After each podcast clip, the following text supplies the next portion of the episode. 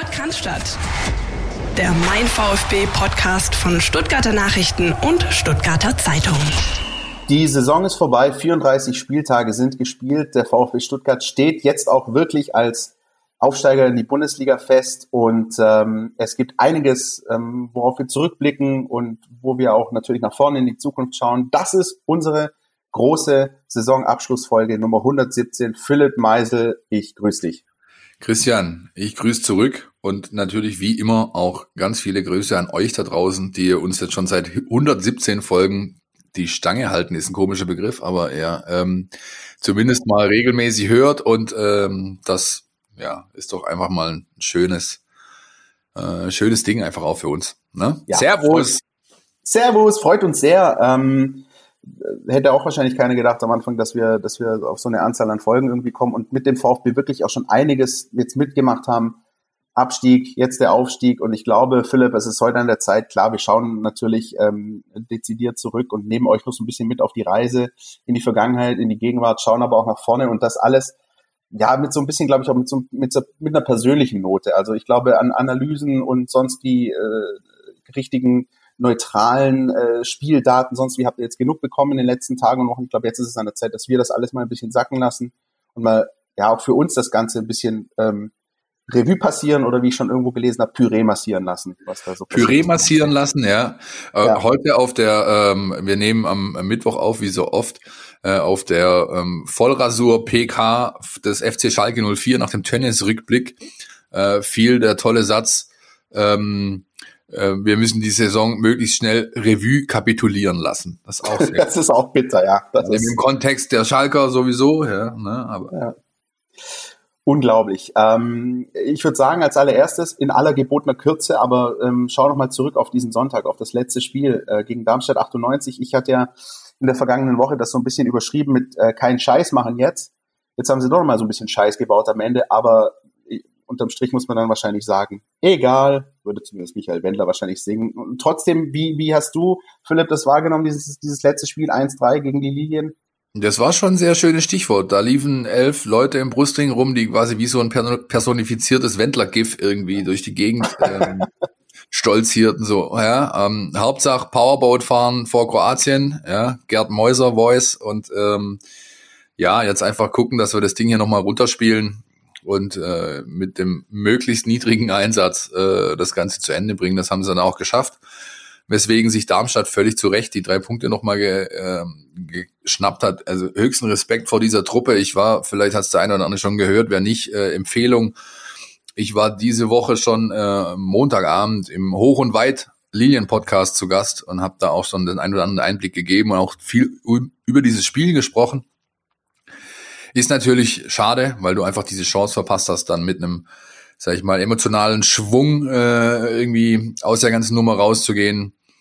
Ähm, der Feier hat es offensichtlich keinen Abbruch getan, der Feierwütigkeit danach.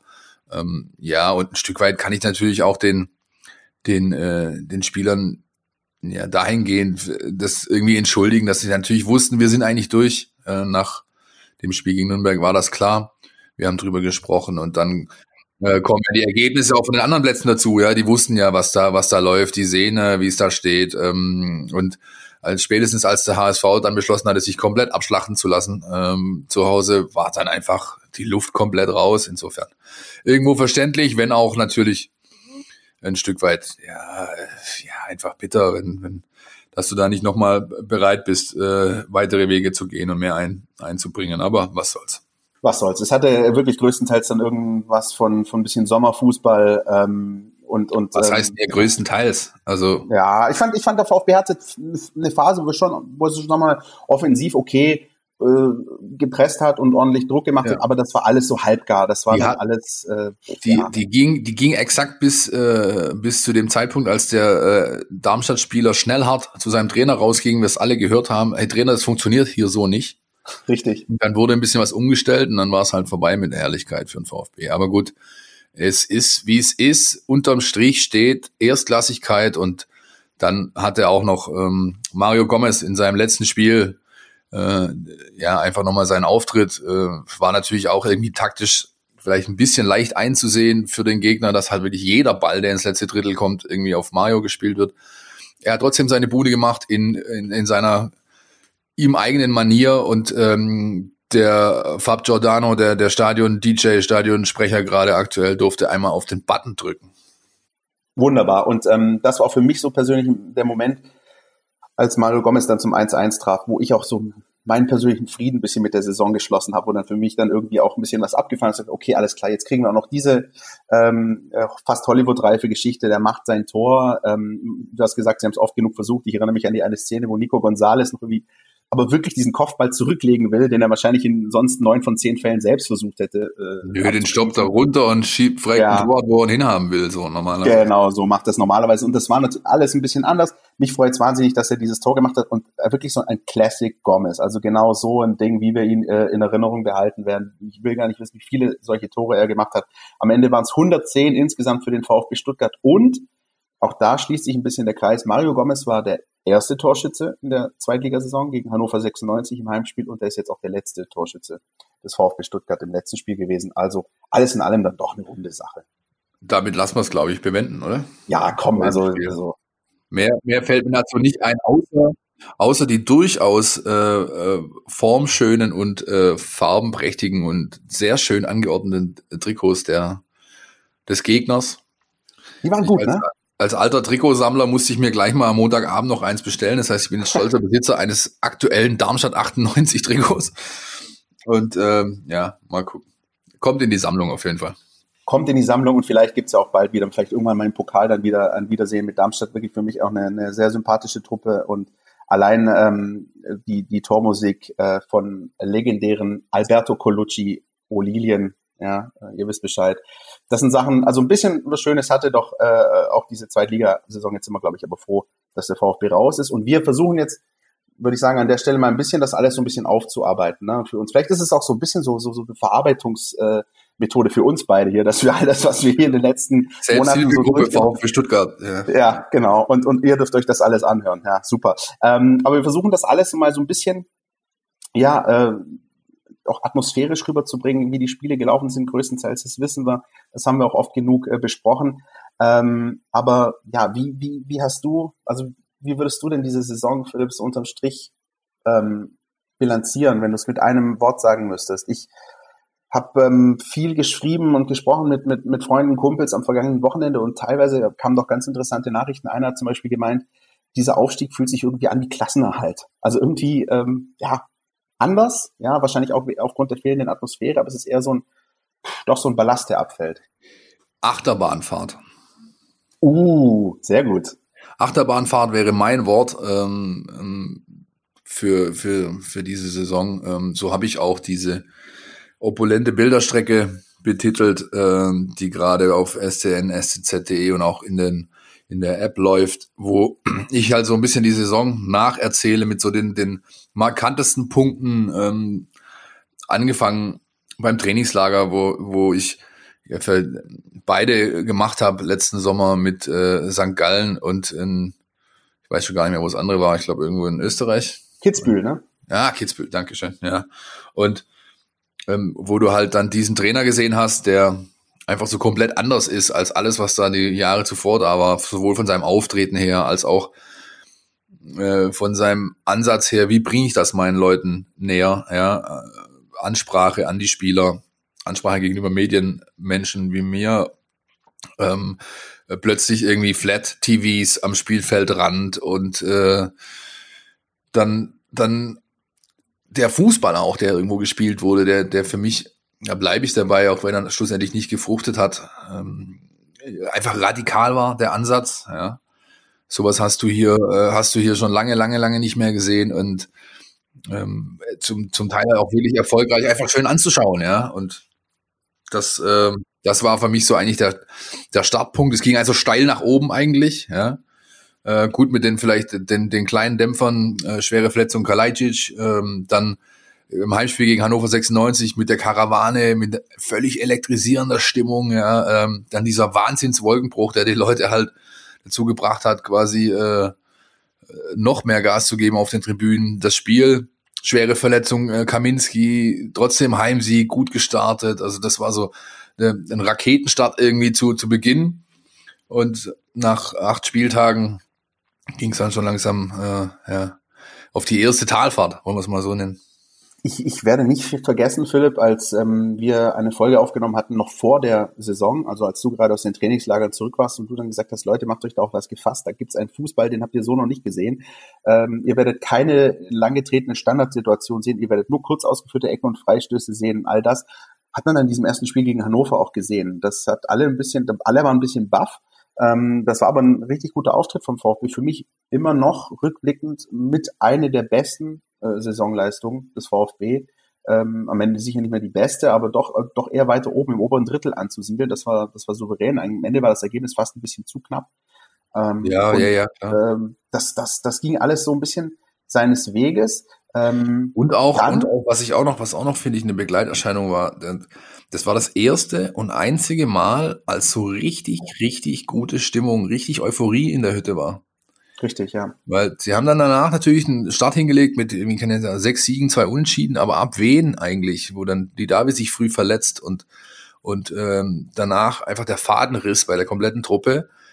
Ähm, bis zum Winter war es nie wieder, war nie wieder so eine Stimmung im Stadion und nach dem Winter, wie wir alle wissen, ähm, ja, war Bielefeld zwar nett dann als Highlight des 1-1 Montagabend, das letzte Ligaspiel Deutschlands vor dem Corona-Lockdown, aber auch da, also es hat einfach nie wieder so eine so eine Stimmung Einzug gehalten in die Kurve, was äh, oder ins Stadion rund und das war schon irgendwie auffällig. Unterschreibe ich vollumfänglich gerade mit Blick auf das Heimderby, das ja auch völlig äh, anders ja, genau. war. Das war schon ganz anders, als man es eigentlich erwartet hatte oder erwarten konnte. Für den VfB ging es ja eigentlich ganz gut los. Ähm, Heimsieg äh, Hannover, auswärts in Heidenheim mit 2-0-Führung verdaddelt. Dann hat man aber Last Minute gegen Pauli gewonnen und dann ging es nach Aue. Das war so ein ähm, das erste Spiel, glaube ich, so das erste richtige Spiel in der zweiten Liga, wo man gemerkt hat, so, boah, das wird, das wird ekelhaft mitunter in dieser Saison. Ähm, das Spiel ging 0-0 aus. Ähm, es gab durchaus strittige Schiedsrichtersituationen und ähm, nach dem Spiel in Aue haben wir zum ersten Mal so richtig mitbekommen, also auch die, die nicht im Trainingslager mit dabei gewesen sind, wie Tim Walter eigentlich so tickt und was der auch für hin und wieder mal Aussagen tätigt. Ich würde sagen, hören wir mal rein in äh, das ähm, Fazit von Tim Walter nach dem 0 zu 0 bei Erzgebirge Aue.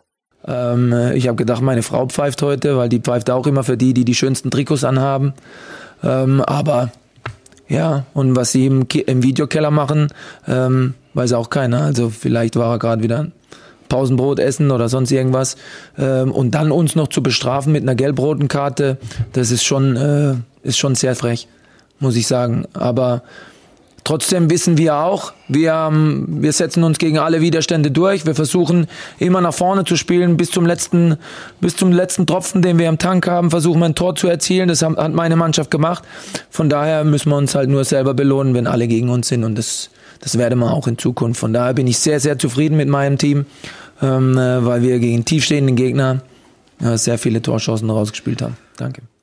Ja, da muss ich, also muss ich wirklich fast, äh, ja, ich weiß, ich muss einfach grinsen, ja, ähm, weil das war Tim Walter pur. Ich saß damals in diesem kleinen Presseraum des Schmuckkästchens, ehrlich gesagt, tolles Stadion haben die sich hingestellt, der FC Schalke des Ostens, Wismut Aue, ja, aus der Tiefe, aus dem Schacht und so weiter. Ähm, das, das war schon, also ich, ich habe ja oft die, die, die Funktion, dann tatsächlich nur abzubilden in solchen Situationen. Das heißt, äh, schnell die Stimmen fertig machen oder einen Ticker schreiben oder so weiter. Das heißt, du siehst nicht wirklich ähm, den Protagonisten in die Augen, sondern du hörst halt mit und konzentrierst dich darauf, deinen Text zu machen. Und in dem Moment, als er das sagt, schon mit dem, der Spruch mit den, ähm, mit seiner Frau und den Trikots, haben sich meine, meine, meine Haare am Unterarm aufgestellt. genau gemerkt habe, okay, passiert jetzt was, das wird uns noch ein paar Tage beschäftigen. Ja. Und dann war natürlich das Spiel, hat er alles hergegeben dafür. Das war, war eine, sag ich mal, schwierig positiv zu bewertende Schiedsrichterleistung. Äh, die Karte für Sosa überzogen, die Ampelkarte. Ähm, dann, dann die beiden Trainer, Aue hatte kurz davor einen Trainerwechsel, da stand so ein ganz junger Nachwuchsmann an der, an der Bande, die haben sich gehasst, die beiden. Also da ging es noch nach der PK im, da saßen wir noch drin, da waren die beiden Trainer schon wieder abgerauscht. Es gab das, äh, dieses notgedrungen äh, mit einem Lächeln versehene Handshake-Situation äh, von der von der Pressetribüne runter. Dann gehen die Türen zu und du hörst, wie es draußen in, in den Katakomben plötzlich zu schreien anfängt, weil die beiden sich einfach so auf den Sack gegangen sind. Ja. Wahnsinn. Und, ähm, es war also echt Wahnsinn, ja, und, und Ähm, das war einfach Tim Walter live, ja, also kein, äh, ich will nicht sagen Kotterschnauze, ja, aber halt einfach kein Blatt vor Mund nehmen und wenn er in der Meinung ist, er, ist, er wird ungerecht be, behandelt oder dann, dann, dann hat, gibt er das eben auch so zu verstehen. Also es war ähm, war sehr sehr ein sehr abgefahrener Ausritt da raus äh, in den in den Osten Deutschlands und äh, dann natürlich auch noch mit dem Highlight des Nudeltopfes darf man auch nicht vergessen. Ja, in Aue gibt's immer diesen wunderbaren Nudeltopf getoppt vielleicht nur von der Currywurst in Bochum. Also äh, ja, richtig. Die Currywurst in Bochum ist auch tatsächlich nicht schlecht. Ja, ist richtig. Ja. Und man hatte, also ich habe, ich erinnere mich auch an diesen Tag. Ich äh, hatte da Urlaub, da äh, habe ich schön Sky Go am äh, kroatischen Adria-Strand verfolgt und habe mir auch gedacht, so, hm, okay, was macht das mit dieser Mannschaft? Dann ging das aber alles, sage ich mal, sehr, sehr, sehr gut seinen Weg. Vor allem ergebnistechnisch. Ähm, so der Peak vielleicht unser äh, äh Tim Walter war natürlich dann dieser wichtige Auswärtssieg bei Arminia Bielefeld. Im Nachhinein äh, werden wir wissen, Arminia Bielefeld hat in der ganzen Saison nur zwei Spiele verloren. Und eins davon war dann eben dieses äh, Last Minute 0-1 daheim gegen den VfB, ähm, als dann Fabian Klos runter musste in der zweiten Halbzeit und dann äh, in der 90. Äh, Ali G dann doch noch zugeschlagen hat. Und das war so der Moment, ähm, wo wir äh, und du und ich auch äh, die, die Podcast-Folge aufgenommen haben zwischen Bielefeld auswärts und Wiesbaden daheim. Und dann habe ich was gesagt, was glaube ich ähm, mir danach dann um die Ohren geflogen ist, aber ich habe das wirklich auch so gemeint, nicht nur irgendwie so, weil es irgendwie gut, cool klang, aber ich hatte Schiss vor diesem Heimspiel gegen Wien Wiesbaden, weil mir das alles zu glatt lief. Der VfB war deutlich Tabellenführer, da kam der letzte Wien Wiesbaden, der sich bis dato irgendwie von allen hat abschießen lassen mit fünf, sechs Toren in der zweiten Liga. Und ich mir gedacht, oh Gott, das kann ja eigentlich nur schiefgehen. Und im Vorfeld dieses Spiels ist dann natürlich auch etwas passiert, was ähm, ja, im Nachhinein natürlich an Tim Walter immer irgendwie haften geblieben ist bis zu seiner äh, Entlassung, dann kurz vor Weihnachten, nämlich äh, dieser Satz, der äh, gefallen ist in der Pressekonferenz vor dem Heimspiel äh, gegen die Hessen auf Nachfrage unseres Sportressortchefs Dirk Preis. Ähm, es ist das Duell Erster gegen Letzter. der ihr Sportdirektor hat kürzlich mal gesagt, das ist die zweite Liga, ist eine der ausgeglichensten Ligen, die es im Profifußball überhaupt gibt in Deutschland. Ähm, wie sehen Sie das? Ist es trotzdem möglich, dass der Letzte, ist es deshalb möglich, dass der Letzte dem Ersten Bein stellen kann? Uns kann keiner ein Bein stellen. Das mal vorneweg, aber ähm, äh, die Möglichkeit besteht immer. Äh, besteht immer auch, äh, wenn du auf den Platz gehst, äh, besteht die Möglichkeit, äh, dass man, dass man scheitern kann. Wenn du nicht davon überzeugt bist, was du machst, dann kannst du immer scheitern. Aber ähm, ich sehe bei meinen Jungs nicht, dass, äh, dass sie irgendwie das äh, zaghaft angehen oder ähm, von oben herab angehen. Überhaupt nicht, sondern wir sind total fokussiert und äh, wir freuen uns auf die Aufgabe, weil wir da auch wieder nur lernen können. Und äh, wir wollen einfach bestätigen, dass wir zu Recht da oben stehen. Ja, keiner kann uns ein Bein stellen. Das sind natürlich Sachen, wo man dann wahrscheinlich auch immer sich denkt, na ja, natürlich, das ist sehr, sehr zitabel, dass das wird dann verwendet, das kann dir dann aber halt eben um die Ohren fliegen und genauso ist es passiert. Wie hast du, Philipp, diesen, diesen Bruch da wahrgenommen? Weil das war für mich einer der wesentlichen Brüche in der Saison äh, zwischen Bielefeld und Wiesbaden. Also erstmal muss ich sagen, muss, muss ich korrigieren, es sind rein Hessen, nicht nur Hessen. Da legen die, glaube ich, Wert drauf, ja, dass man Dankeschön, ja. Bitte, ja ähm, nicht, dass uns nachher diesbezüglich wieder äh, Mails erreichen von wegen, hier geht mal wieder in Erdkunde oder Geografieunterricht, wie es auch schon diese Saison ein paar Mal der Fall war, weil wir irgendwelche ganz, ganz, ganz schlimme Erinnerungen an ja, die sechste ja. Klasse, in der ich irgendwie deutsche Mittelgebirge auswendig lernen musste. Oh, gut, weiter im, weiter im Text. Ja, und kann es heute immer noch nicht, weißt du? So. Nee, das werde ich auch nie lernen. Naja, also du hast natürlich recht. Also ähm, das war, äh, das war ein, ein, ein, ein Buch, Schon, muss man schon so sagen. Ähm, natürlich, weil Walter das um die Ohren flog, er hat es vor kurzem begründet, ähm, in der Retrospektive, indem er eben gesagt hat, ich, ich tue das nicht, weil ich arrogant bin oder den Gegner herabwürdigen möchte, und das ist er wirklich nicht. Also das, das kann ich bezeugen. So, so gut äh, meine ich ihn einschätzen zu können nach dem halben Jahr, den wir da zusammen, das wir zusammen hatten.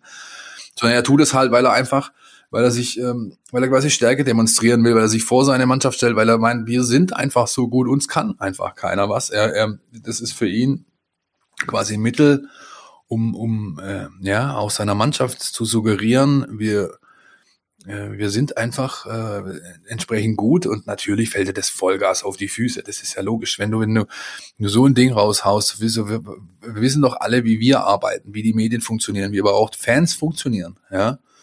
Mm, und wie schnell das heutzutage auch alles geht mit Social Media, Pipapo, da ist natürlich so ein Satz einer, der katapultiert dich als VfB Stuttgart an diesem Wochenende äh, raus aus der äh, aus dem äh, vierten oder achten äh, Tab in der Kicker-App, ja, als Zweitligist, sondern auf die Top 1 Position. Und wenn du dann natürlich noch verlierst gegen den Tabellenletzten zu Hause, dann hat das natürlich eine entsprechende Wirkung. Ich sage aber, dass der Bruch war nicht nur wegen Walters Aussage, sondern vermutlich wegen der äh, Verletzung auch von Daniel Didavi, der sehr, sehr früh, ich glaube in der fünf Minute raus musste schon diesen Kick. So ist es. So mhm. ist es.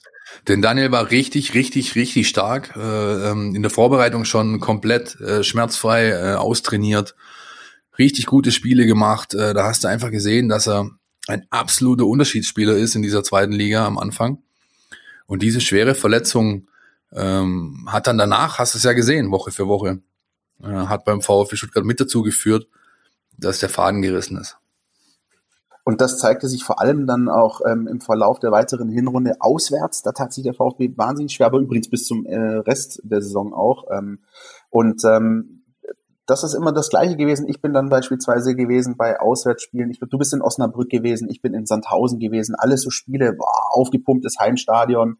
Und immer dieser frühe Rückstand, ähm, von dem sich der VfB nie irgendwie wirklich erholen konnte, den nie irgendwie abschütteln konnte, dann immer ein bisschen Don Quixote-mäßig gegen Windmühlen angelaufen ist und, und einfach eine Pleite nach der, nach der anderen kassiert hat. Es war irgendwie, ähm, irgendwie Dauer, so ein Dauerzustand der, des Unbefriedigtseins, des, des, der Unzufriedenheit, das irgendwie, das waberte irgendwie was. In allen brodelte es so ein bisschen, also, boah, was ist denn hier los? Keine Konstanz, immer mal wieder diese, diese, ähm, diesen Deckel, den du auswärts irgendwie kassierst und die Pleite, mit der du heimgefahren bist das war irgendwie total wankelmütig, ne? bis, bis hin, äh, bis kurz vor Weihnachten, bis in den Advent rein.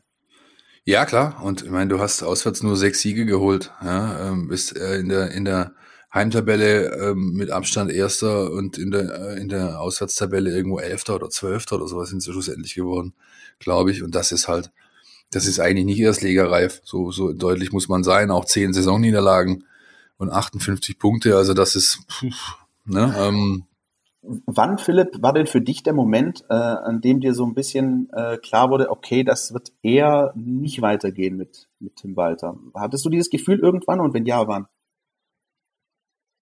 Ähm, nein, hatte ich nicht bis zum Schluss. Okay. Ich dachte tatsächlich, also bis zu seiner Entlassung oder Freistellung, wie man immer das nennen möchte, zweieinhalb Tage nach dem Hannover-Spiel, kurz vor Weihnachten, war ich der felsenfesten Meinung, so sage ich mal, so wie die aufgetreten sind zu Saisonbeginn, so klar wie es allen war, wir gehen hier ein neues Projekt an mit völlig neuem Spielstil, mit neuen Entscheidern, Hitzelsberger, Misslintat, Walter, äh, mit einer neuen Truppe in einer neuen Liga. Wir, wir, wir wollen anders sein, wir wollen auf Konstanz setzen. Da sind so viele Sätze gefallen und auch das Handeln der Person hat mich, hat mich auch überzeugt, dass ich dachte, die überlegen jetzt und es grummelt, ja, und das war ja unübersehbar und auch unüberhörbar. Ich denke da nur an diese, haben wir vor kurzem mal kurz drüber gesprochen, über diese äh, Personalie Endo.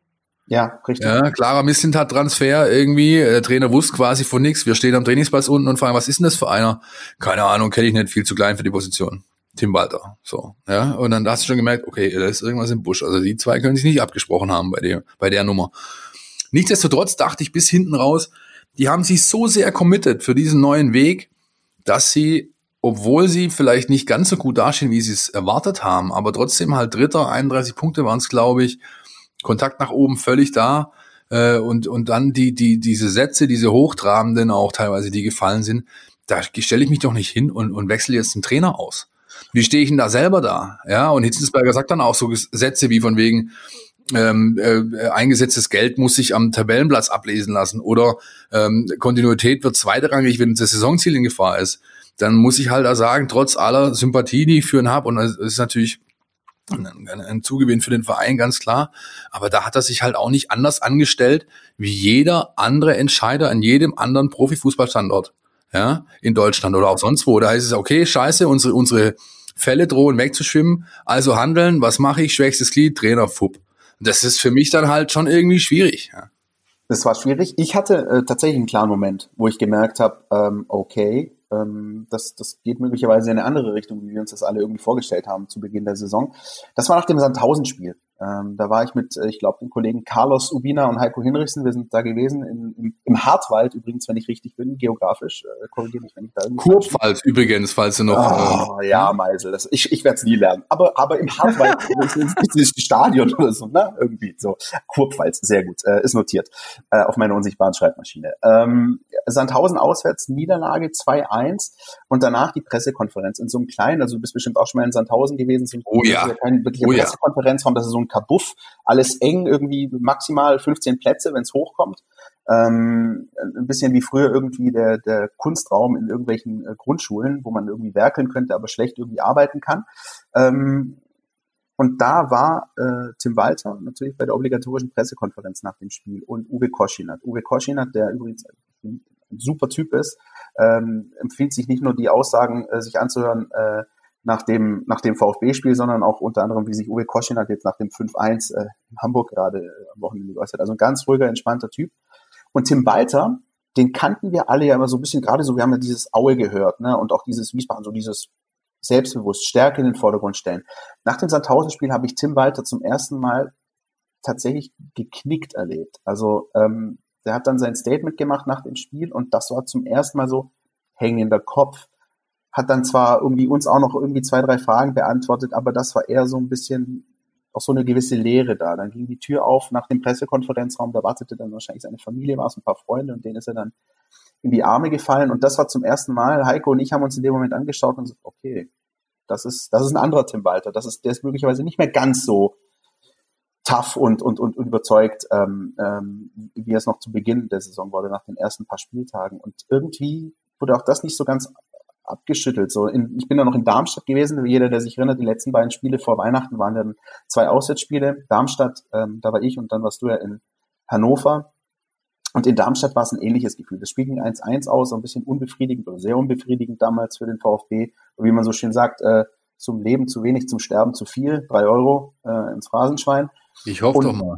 Naja, klar. Und, und das, da war es auch so. Und das, das waberte so wochenlang, wo ich dann schon irgendwie wirklich dann das Gefühl hatte, wow, ich würde ich würd meine Hand nicht dafür ins Feuer legen, dass, ähm, dass Tim Walter an Weihnachten noch VfB-Trainer ist. Ja, yeah, ich habe dieses, das habe ich ja auch alles gesehen und gehört. Ja, und, oder gefühlt von mir aus, ja. Ähm, ähm, aber, aber ich habe trotzdem nicht daran geglaubt, weil ich dachte, die, die, die setzen sich doch selbst, die setzen so sehr ihre Glaubwürdigkeit aufs Spiel, dass ich dachte, auch weil die Situation noch gar nicht so dramatisch war hinsichtlich äh, Tabellenposition, Abstand zu der Konkurrenz und so weiter, dachte ich, das machen die nicht. Die gehen auf jeden Fall in den Winter mit dem und, und dann gucken sie, wie sie aus den Löchern kommen und dann wird nochmal entschieden. Ich habe deswegen hat es auch so lange gedauert, hundertprozentig. Die man mein, also wenn du mit deinem Trainer unzufrieden bist, dann kannst du. Ich habe ja dieses schöne Bild gewählt mit dem Over in Hannover, ja, äh, in dieser Bildergalerie, die wir vorher angesprochen haben. Davor ziehe ich den Hut übrigens. das ist stark, das ist stark. Das ist ein schöner, ja. Ich habe das Foto ja nicht gemacht. Der Bildausschnitt ist einfach sensationell. Ja. Ähm, ähm, dann, dann, ähm, dann rasiere ich den noch vorm Rückflug, Mann. Ja, aber wenn ich zweieinhalb Tage warte mit einer Entscheidung, dann ist ja da, das lässt ja schon dahingehend äh, blicken oder mehr als vermuten, sagen wir es mal so, dass, dass sie schon sehr mit sich gerungen haben, eben auch, weil sie wussten, wenn wir das jetzt machen, dann kommen alle unsere Aussagen von vor zwei, drei, sechs Monaten auf den Tisch, wo wir hier von ähm, jetzt bricht das goldene Zeitalter und schieß mich tot angefangen haben zu reden, ja, also im sprichwörtlichen Sinne, nicht, nicht wörtwörtlich äh, und hier eine neue Zeitrechnung ausgerufen haben und die ist halt nicht eingetreten. Das müssen wir uns jetzt eingestehen. Aber damit sind wir ja gleich mit angreifbar. Und das hatte ich, das, das konnte ich mir nicht vorstellen, dass die so das, das wagen. Und es ist dann ein Stück weit, weil sie haben es ja, sie haben es ja getan und sie haben es schlussendlich von Erfolg gekrönt gewesen auch. Schon mutig irgendwo auch. Ja, also das muss man ihnen attestieren, dass das mit Sicherheit nicht der einfachste Weg war, den sie gegangen sind. Auch wenn er vielleicht so anmutet von wegen, wir schmeißen Trainer aus und holen den nächsten. Aber das ist es halt nicht gewesen. Ja, und ich glaube, Hitzelsberger hat nicht umsonst vor ein, zwei Tagen getwittert, dass es für ihn wohl die aufreibendste, aufregendste Saison war, äh, seit ever, ever oder was auch immer. Ich habe den ganz genauen Wortlaut vom Tweet nicht mehr im Kopf. Aber Äh, auch die Aussagen Mislintats, ähm, von wegen nicht tolerabel und so. Wir haben letzte Woche drüber gesprochen, äh, hier und das geht zu weit. Da merkst du schon, dass halt gewaltig Druck auf dem Kessel war, dass die ganz genau wussten, äh, unter welchem unter welchem Druck sie stehen und und und da muss natürlich auch einiges raus. Da brauchst du ein Ventil. Das ist ja ist ja auch irgendwo verständlich und menschlich. Die Pressemeldung ähm, mit der Beendigung der Zusammenarbeit zwischen Tim Walter und dem VfB Stuttgart ging übrigens raus am 23. Dezember um 18.01 Uhr. Das war dann auch für die Kollegen der Printredaktion dann entsprechend ja, auch ein, ja. ein Wahnsinnsabend. Ja. Also denkst du, okay, jetzt 18 Uhr kann ich es wagen und nach Hause fahren und dann trudelt das Ding ein. Ähm, also es war wirklich auf den allerletzten Drücker. Und ich habe, du hast es gerade angesprochen, Philipp, äh, äh, tabellarische Situation und so weiter. Ich habe mir jetzt tatsächlich mal die Tabelle nach dem 18. Spieltag rausgelassen, also sozusagen nach diesem Hannover-Spiel. Ähm, da war die Konstellation folgende. Bielefeld 34, HSV und VfB 31, Heidenheim 30. Heißt unter dem Strich, äh, Tim Walter hat in 18 Spielen 31 Punkte geholt, Pellegrino Matarazzo dann in den verliehenen 16 Spielen 27. Das heißt, vom Punkteschnitt nimmt sich das gar nicht viel. Ähm, und es war dann, so wie du gesagt hast, eigentlich war in der Tabelle noch alles offen und äh, trotzdem wurde dann eben dieser Schritt getroffen am Abend des äh, 23. Dezember. Ja, äh, was, wie gesagt, ich, ich habe alles schon, nee, ich habe dazu alles gesagt, was ich zu sagen habe. Ich fand es einfach, ähm, ja, weird irgendwo. Du kannst und, und, und, und nee, ich habe alles dazu gesagt, Chris. Lass weitermachen, weiter, weiter. Thema. Gut, dann, dann feiern wir Weihnachten, feiern Silvester, feiern wir Weihnachten, feiern wir Silvester, zünden die äh, Wunderkerzen an und dann ging es mit Pellegrino Materazzo, äh, der dann vorgestellt wurde. Ich meine sogar am Dreikönigstag oder 5. 6. Januar. Drei Königstag, doch, doch. Drei, ja, drei Königstag, ich, drei ja, Königstag. Ähm, war dann auch eine, eine sehr überraschende Personalie oder eine, die ja so gut wie niemand, um nicht zu sagen, niemand wirklich auf dem Zettel hatte. Ähm, wie hast du reagiert, als du zum ersten Mal diesen Namen gelesen hast? Ich war einfach nur froh, dass ich äh, zum ersten Mal nach zehn Trainingslagern in Folge dieses aussetzen konnte, mit den ganzen Kladderadatsch irgendwie nur vor der, vor, vor der Funke irgendwie lesen könnte und nicht da runter musste nach Spanien, wie du es dann musstest. Ich war wirklich froh drum. Ich hatte einfach keinen Bock. Ich war äh, eigentlich hatte ich ein Gefühl, wie ich es jetzt auch noch hab oder wieder oder wie ich es nennen will. Ich war ausgelaugt. Ich habe, ich habe, ich wollte nicht mehr. Ich habe pff, dachte, ja komm, dann mach doch, mach doch mit dem, mit dem NLZ da Mann was. Der wird schon irgendwie hinbiegen. So, so mit der Bumstruppe kannst du ja eigentlich fast nichts falsch machen. Ja, irgendwo. Die sind, die sind schon so gut, dass sie das Ziel irgendwie hinkriegen. Also so viel kaputt machen kannst du nicht. Ich kannte den Herrn nicht. Ähm, ähm, war dann angenehm überrascht äh, bei seiner Präsentation, ähm, weil er einfach ähm, ja dieses, diesen klassischen NLZ-Sprech irgendwie drauf hatte, aber trotzdem zurückhaltend. Ähm, äh, ich will nicht sagen defensiv, aber zurückhaltend und doch aussagekräftig. Ja, mhm. Äh, du musst es bei, du musst bei ihm halt zwischen den Zeilen lesen können. Der sagt schon relativ viel. Nur er sagt halt nicht. Also ähm, verstehst du, wie ich meine? Der, der, der, der hat schon viel Aussage in seinen, äh, in, in, in dem, was er, was er zum Besten gibt, aber es ist halt nicht auf den ersten Blick gleich ersichtlich. Es ist keiner der, kein Mann der lauten großen Töne, aber er sagt schon äh, was. Ja, und das ist äh, empfand ich als sehr angenehm und dann Gut, dann war halt die Zeit in Spanien, dann verkaufst du, verkaufst du Santi Achkasiba, um es noch einmal äh, anbringen zu können, und äh, den Emiliano Insua und äh, damit zwei Publikumslieblinge. Dann dachte ich, oh Gott, okay, also Gefangene machen sie echt keine. Ja, und dann, jo, dann ging halt alles so seiner Wege. Und dann kommt natürlich dieses, dieses Statement-Spiel Heidenheim irgendwie. Ja. Ja, ich kann natürlich noch ein bisschen was erzählen äh, zum, zum Trainingslager, äh, bei dem ich ja dann dabei gewesen bin. Und ich erinnere mich noch ganz genau an meine erste Begegnung mit äh, Pellegrino Matarazzo, ähm, als dann sozusagen diese erste Runde war. Also man ist ja dann hingeflogen, dann hat man natürlich alle erstmal in Ruhe gelassen, eingecheckt und dann war am, am Nachmittag war dann die erste kleine Einheit und ähm, das erste so ein bisschen Get-Together, wie es dann eben so ist in so einem Trainingslager. Und dann kam Pellegrino Matarazzo auf uns zu und hat jeden natürlich persönlich mit Handschlag begrüßt. Und das war ähm, so ein ganz ruhiges, aber freundliches Hi, ich bin der Rino. Und ähm, ja, einer, der, der von sich aus schon auf die Leute zugegangen ist, ohne sie aber zu überrennen. Und ähm, was mir dann eben sofort aufgefallen ist, das habe ich, glaube ich, vor ein paar Wochen auch mal erwähnt, er ist einer, der, wenn du mit ihm sprichst, ähm, dich immer anguckt, dich ernst nimmt, gerne in, in, in ja auch sich so in so fachliche Diskussionen verstrickt. Also das ist das ja. ist äh, das ja. ist mir ganz besonders aufgefallen. Ähm, also jetzt greife ich mal ins, ins ganz hohe Regal, aber es gab beispielsweise mal ein, ein, ein, ein, ein kleines ähm, Experiment, das damals Kollegen, ich weiß nicht, ob es von der Süddeutschen oder vom Spiegel, glaube ich, waren, die mit Pep Guardiola in seiner Zeit bei Bayern München äh, Folgendes gemacht haben. Die haben ihm konsequent in jeder Pressekonferenz eine strikt taktische Frage gestellt und dann seine Antworten analysiert und dann sozusagen rausbekommen, dass wenn er sozusagen keine taktischen Fragen gestellt bekommt, gerne irgendwie was irgendwie erzählt, was halt dann irgendwie möglicherweise zitiert werden kann, aber ohne was zu verraten. Aber in dem Moment, wo er eine taktische Frage gestellt bekommt, beginnen die Augen zu leuchten und er gibt dir konkret Antworten auf diese Fragen. Und so ein ganz ähnliches Gefühl hatte ich bei, bei Pellegrino Matarazzo. Sobald du eine Frage gestellt hast, die sich, die sich um Taktik gedreht hat, die sich um Spielform gedreht hat, um seine Art, seine Idee, Fußball spielen zu lassen, hast du von ihm eine fundierte und wirklich höchst präzise Antwort bekommen. Äh, und, und das fand ich persönlich wahnsinnig interessant. Und du hast einfach gemerkt, hier ist einer, mit dem kannst du diskutieren, mit dem kannst du, im Zweifel, der unterhält sich stundenlang mit dir über Taktik und, aber auch später kam ja dann dieses Thema Mindset, kommen wir bestimmt auch noch dazu, äh, auch mit rein. Und ähm, vielleicht können wir mal an der Stelle, einfach um das mal ein bisschen zu, zu veranschaulichen, äh, eine kleine Aussage von Pellegrino Matarazzo einspielen aus der Pressekonferenz vor diesem ersten Heimspiel gegen den ersten FC Heidenheim. Das hast du gerade angesprochen, äh, Philipp, dass sozusagen so ein bisschen der Breakthrough war für die für den Rückrunden- oder Restrundenstart. Ja? So viel Zeit muss sein. 3-0 gegen Heidenheim und eben zwei Tage vor diesem Spiel ist er von einem Kollegen der DPA eben zu einem bestimmten taktischen Aspekt gefragt worden. Und so hörte sich das an. Was war Ihnen denn vor allem wichtig in der kurzen Zeit, die Sie mit der Mannschaft hatten? Welchen, welche Werte, welche Inhalte wollten Sie auf jeden Fall vermittelt bekommen in der Zeit? Hm. Erstmal die Idee, wie wir auch spielen wollen.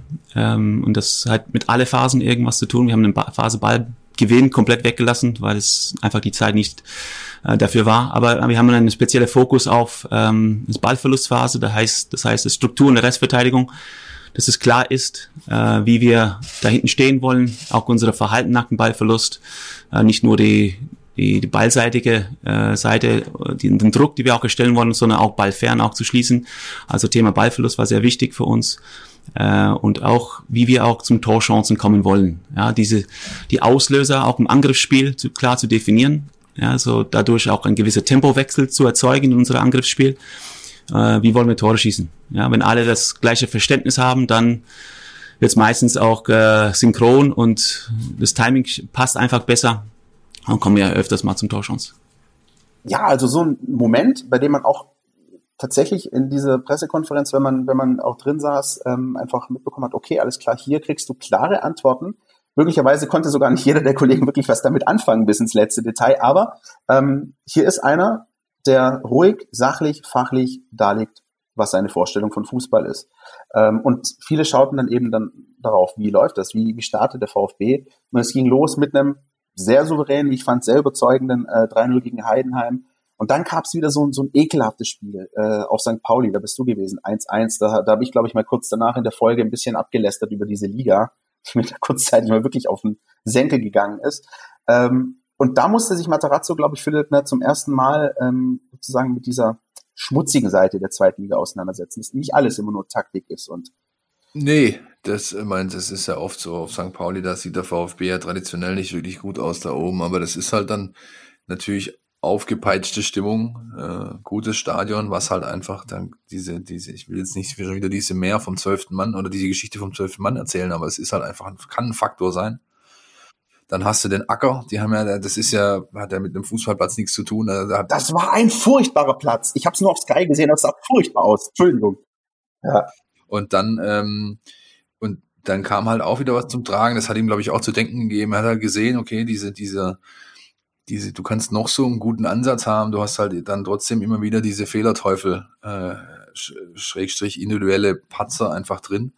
Und dann, ich glaube, Fährmann war es, oder? Henk Fährmann äh, trifft genau. dann und, und, und das Ding geht halt 1-1 aus. Das ist dann das Maximum, was du damit mitnehmen kannst. Irgendwie, ja, und da, es hat ihm schon zu denken gegeben. Ich glaube, das war so ein Spiel, wo er dachte, oder wo er sich in, insgeheim dann abends so, ich dachte, wir wären schon weiter, so irgendwie, ja. Weil du hast un, du hast, du hast ja unbestritten gesehen, dass die Mannschaft ihm folgt. Äh, er hat am Anfang auch äh, oft dieses 3-5-2 äh, oder 3-4-1-2, wie immer du das nennen willst, äh, spielen lassen. Es hat ganz gut funktioniert. Ähm, äh, die Mannschaft ist ihm tatsächlich gefolgt. Du hast auch, wenn du mit den Spielern, das konntest du damals ja noch mit den Spielern gesprochen hast, mal am Trainingsplatzrand oder auf dem Parkplatz oder so, dann haben die halt, hast, hast du schon den Eindruck vermittelt bekommen, ähm, ähm, das, was er jetzt macht, ähm, gefällt ihnen, da gehen sie mit und, und, und, und leben das auch irgendwie, ja, und trotzdem ist halt dann in der zweiten Liga für eine Truppe, die nix kann, also fußballerisch einfach, ist halt über Mentalität, Kampfkraft, Leidenschaft, Laufbereitschaft plus Stadion halt schon was zu machen. Und dieses Problem hat der VfB das ganze Saison über nicht abgeschüttelt bekommen. Ja? Und, und ähm, zum Glück zu Hause meistens gewonnen, ja, aber, aber auswärts war es halt oft so, kannst ja, keine Ahnung, ich, ich weiß gar nicht, wie oft, wie viele Spiele du da aufzählen kannst, ja. Hey, Fürth, ich denke beispielsweise jetzt an Fürth auswärts. St. Ja. Pauli, whatever, also bei, bei, ich will nicht sagen No-Name-Truppen, aber halt Mannschaften, die dir eigentlich äh, fußballerisch, fußballtaktisch, spielerisch einfach nicht das Wasser reichen können, im größten Teil zumindest nicht, ähm, hast du immer wieder dasselbe Problem gehabt, ja, dass du halt, dass du halt gegen diese Fußball-Basics äh, dann halt doch kein Mittel gefunden hast, trotz irgendwie äh, absurder Passquoten und, und Ballbesitzwerte und sonst was. Das ist dann halt alles nichts wert, ja, wenn du wenn du dann daraus, wenn du es nicht vergolden kannst, wenn du es nicht veredeln kannst, wenn du, wenn du daraus keinen Vorteil schlagen kannst, dann hast du halt, äh, kannst du dir ein, ein abwedeln auf die tollen Statistiken, aber gewonnen hast du halt keinen Blumentopf. Und dann äh, gab es dieses ähm, erste wirklich wichtige Topspiel, Spitzenspiel ähm, zu Hause gegen Arminia Bielefeld. Und ich denke, das ist ein Spiel, das uns allen in Erinnerung bleiben wird. Ich werde nie vergessen, ähm, das war ja ein Montagabend, wie ich ähm, mit der Karre vorfahre in die Mercedesstraße und ähm, dann kommst du an diesen äh, Parkplatz, äh, wo dann der, der, der Ordner vorsteht und dann quasi dein Ticket abzwackt und ähm, ich, ich komme da reingefahren, werde wie immer freundlich begrüßt und äh, der Ordner sagt zu mir, na, also mach dir nichts vor, ne? wir sehen uns hier heute zum letzten Mal. Und ja. okay, alles klar. Ähm, das war völlig surreal an diesem Abend, weil die ganze Geschichte Corona, die, die, die war schon wirklich allgegenwärtig und, und das war ja lange so ein bisschen auch auf der Kippe. Äh, findet dieses Spiel wirklich überhaupt so unter diesen Umständen statt? Ich, ich meine, am Tag davor, am Sonntag, hat äh, Jens Spahn mehr oder weniger äh, den, den Veranstaltern ans Herz gelegt, keine Veranstaltung mehr über 1000 äh, Besucher.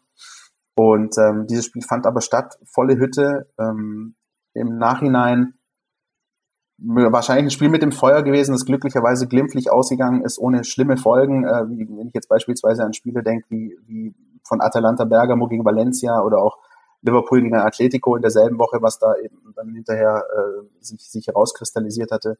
Ähm, und der VfB hat es immerhin geschafft, in diesem Spiel gegen wirklich, ähm, um mal auf das Sportliche zu kommen, gegen die mit Abstand beste Mannschaft der Liga. An dieser Stelle übrigens äh, ganz herzliche Glückwünsche nach Bielefeld. Das war eine bockstarke Saison und ich habe, glaube ich, noch nie einen verdienteren Aufsteiger erlebt äh, als, als die Arminia. Ähm, da immerhin einen Punkt rauszuholen für den VfB, äh, 1-0 Gomez, äh, auch wieder so ein klassischer Kopfball, wie man ihn wahrscheinlich sehr vermissen wird in den nächsten Jahren. Und dann hat es die Arminia eben doch noch geschafft, auch durch gute taktische Kniffe von, von Uwe Neuhaus, den ich übrigens, mich fragt aber keiner, zum Trainer des Jahres wählen würde, ähm, dann eben noch den Punkt mitzunehmen. Am Ende waren beide irgendwie einigermaßen okay mit dem Ergebnis. Ähm, der VfB hatte zu diesem Zeitpunkt dann einen Punkt Vorsprung auf den HSV und dann kam der Lockdown. Ja, das war tatsächlich irgendwie ein surrealer Abend. Ähm, ja. Ich war, ich war da auch drin, ich war privat drin äh, mit meinem, äh, meinem besten Kumpel Marco, der das jetzt sicherlich auch gleich hören wird, äh, und, und äh, anderen Kollegen noch und so weiter. Und äh, es, normalerweise ist es so, dass halt eigentlich hat immer irgendjemand einen, einen, einen Flachmann irgendwo dabei, ja, der halt so reingeschmuggelt wird dann, ja. In dem Abend hatte keiner einen Flachmann dabei, aber alle hatten so ein kleines Fläschchen mit Desinfektionsmittel dabei. Also es war irgendwie schon Wahnsinn. Schon Wahnsinn, ja. Dann das Spiel war auch, ich fand es fußballerisch, sportlich gesehen echt top. Also so war ein, war ein Highlight für mich, war, war, also, äh, war auch eines der besten Spiele in der Saison, die ich gesehen habe mit VfB-Beteiligung. Ja, unabhängig vom Ergebnis, sondern einfach das, was du siehst, da hast du gesehen, okay, das sind, das sind einfach die zwei besten Mannschaften in der Liga.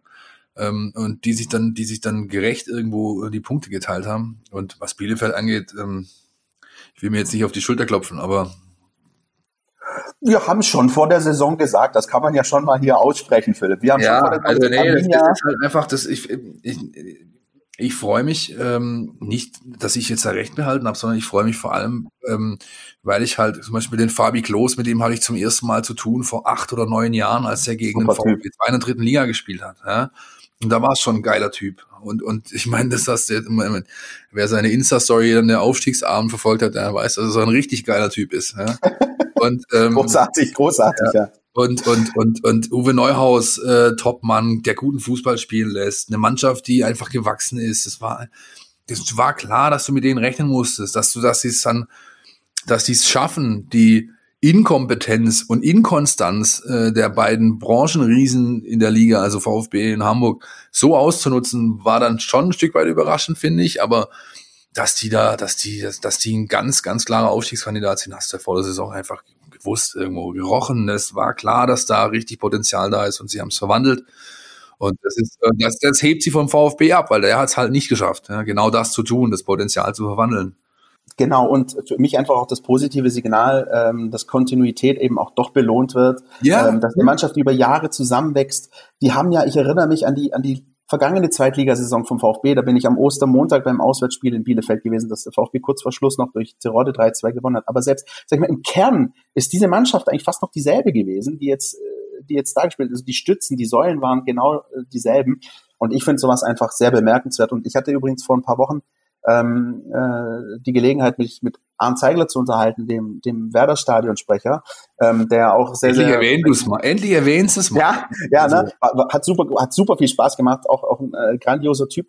Und ich habe äh, ich hab den Arndt gefragt, also wenn du dir jetzt drei Spieler aussuchen könntest, ja, die du in deinem Team, du bist Manager, du kannst dir drei Spieler aus dem Weltfußball rausnehmen, die für dein Team kicken, welche nimmst du?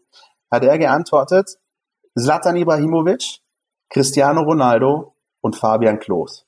Ja. Und das konnte ich so nachvollziehen in dem Moment, auch wenn es sehr überraschend war. Aber das ist genau das, ja. Das ist das, was es ausmacht und wo für mich äh, auch immer noch der Fußball dann doch wieder auch seine romantische Seite zeigt. Finde ich super. Sehr, sehr schön, dass es solche Geschichten noch gibt, ja. Muss man wirklich so sagen. Und ich meine, die haben es die haben's verdient da oben und sind jetzt auch mit, mit äh, ich glaube, mit, Han nee, nicht mit Hannover, Quatsch, mit Wolfsburg äh, je nach dem Ausgang des Spiels oder der Relegation Werder Heidenheim ist das so mit der, der, der nördlichste, nördlichste Trip nächstes Jahr, ne? So ungefähr. Richtig. Ja, richtig. Freue ich mich auch schon drauf. Äh, egal, ob ich dann im Dienst bin oder nicht, aber ich glaube. Ja, ist auch eine schöne Hütte da. Das kannst du, also die, die, das ist schon in Ordnung. Es hat noch so ein bisschen, es, es, es, es sieht von außen aus wie so eine Wellblechhütte, so englische zweite Liga, dritte Liga irgendwie, ja. Und dann ist aber, dann ist aber schöne Stimmung drin. Und es liegt mitten im, äh, nicht, nicht mitten im Wohngebiet, aber doch schon einfach zentral. Und Dieser Schotterplatz direkt dahinter ist auch großartig übrigens. Ja, ja, also, macht, ja, macht einfach Spaß da oben und äh, die sind auch gut am Glas. Also äh, dann, da kannst du schon Spaß haben als Auswärtsfahrer, wenn du da hochgehst. Definitiv. Ähm, für den VfB folgte dann nach diesem Bielefeld-Spiel ähm, und nicht nur für den VfB, sondern für alle dieser große Lockdown und selbst wir, du und ich, und mit unseren Podcast-Folgen haben uns da irgendwie auch von Woche zu Woche rumgehangelt. Ich erinnere mich noch an die, die eine Folge, in der wir einfach mal drauf losgequatscht haben und über Bravo Sport und und, äh, und NBA-Nächte gesprochen haben. Äh, hat Spaß gemacht. Läuft heute aber so ähnlich, wenn man ehrlich ist. Ne? Ja, also hat sich nicht viel geändert, ne? wenn man wenn man äh, sich da ein bisschen, ja. sich da ein bisschen äh, das vor Augen führt. Ähm, und dann, ähm, ja, long story short, ging es dann eben irgendwann weiter für den VfB ähm, und für alle mit Geisterspielen. VfB dann das erste Spiel ähm, in Rheinhessen, wenn ich äh, richtig aufgepasst habe, beim SVW in Wiesbaden. Es gibt ein ähm, Fleißkärtchen, Christian. Super. Dankeschön. Und ähm, gab es gleich auf den Deckel. Ne? Ein, auch so ein, so ein denkwürdiges Spiel. Nicht nur, weil es das erste äh, Geisterspiel war, sondern auch wegen dieser äh, VAR-Geschichte in der Nachspielzeit. Ja, klar. Ich meine, also das VAR-Fass mache ich nicht auf, weil das. Gott sei Dank. So viel Zeit haben wir nicht. Hopfen und Malz verloren bei dem Thema, ja. Aber aber klar ist natürlich der denkbar schlechteste äh, Start aus so einer Phase. Ja, also du, ich meine, alle hatten ungefähr die gleichen Bedingungen außer Dynamo Dresden, ja, aber ansonsten hattest du halt zehn Tage Mannschaftstraining ungefähr, du wusstest, was, was ansteht, du wusstest, jetzt zählst, jetzt musst du on point sein irgendwie. En point, oder wie, wie, wie mein äh, Ex-Kochlehrer, ich habe immer mal einen Kochkurs besucht. Anyway, ähm, Ausflug, äh, falscher Ausflug. Ähm, jedenfalls, jedenfalls, da, da, da, da hat's halt einfach, keine Ahnung, hey man, wenn Wiesbaden ey, dir Paroli bieten kann, dann äh, hast du ein Problem einfach, ja. Und, und das schon zum zweiten Mal in der Saison. Ja, wie viel haben, wie viel haben sie gewonnen gegen die äh, Aufsteiger? Ein Spiel? Was weiß ich, von sechs oder was? Ja, also ähm, ja, wenig und ähm, dann gleich Kiel noch schön hinterher. Und da hast du natürlich schon, also das war dann wieder, wenn wir, wenn wir bei meinem, bei meinem Bild der Achterbahn bleiben wollen von vorhin, dann war das halt, dann bist du jetzt hier gerade äh, ohne Gurt ähm, Richtung Keller gerauscht einfach, ja, weil, weil ähm, du hast in beiden Spielen gesehen, den, den, den, da ist natürlich, klar haben sie ihr, ihr grundsätzliches Können, was sie so kicken können und so weiter, aber er hat völlig der Grip gefehlt, finde ich, für, für diese Situation. Ähm, du musst ja eigentlich wissen, als Mannschaft so, du kommst aus so einer Pause raus, es sind noch, was waren es, neun Spiele, glaube ich, ja, dann, dann, und dann hast du jetzt den Zeitpunkt, jetzt ist er da, ähm, äh, dir einen Vorteil zu verschaffen. Ja, jetzt ist, der ist genau jetzt da, dieser Zeitpunkt. Und du kommst raus aus dieser, aus dieser Pause und merkst bei vielen Mannschaften, dass sie das begriffen haben, nur beim VfB Stuttgart eben nicht. Ja, und äh, das war schon ähm, bedenklich. Also da habe ich, da habe ich dann zum ersten Mal gedacht, okay, könnte vielleicht dann doch nicht reichen diese Saison. Ich war da auch äh, skeptisch, gerade nach diesen vielen, vielen unglücklichen Niederlagen. Für mich so nach der Corona-Pause mit das ernüchterndste Spiel war allerdings das, das 0 zu 0 daheim gegen Osnabrück, ähm, wo, wo, wo die Mannschaft äh, wirklich erschreckend ideenlos agiert hat äh, mitunter. Ähm, und, und auch bei mir kamen da so Zweifel. Und ich erinnere mich an viele äh, Dienste mit, mit unserem Sportchef der Preis, wo wir um Gottes Willen, oder ich will gar nicht wissen, wie die Stimmung äh, zur Halbzeit des HSV-Spiels war.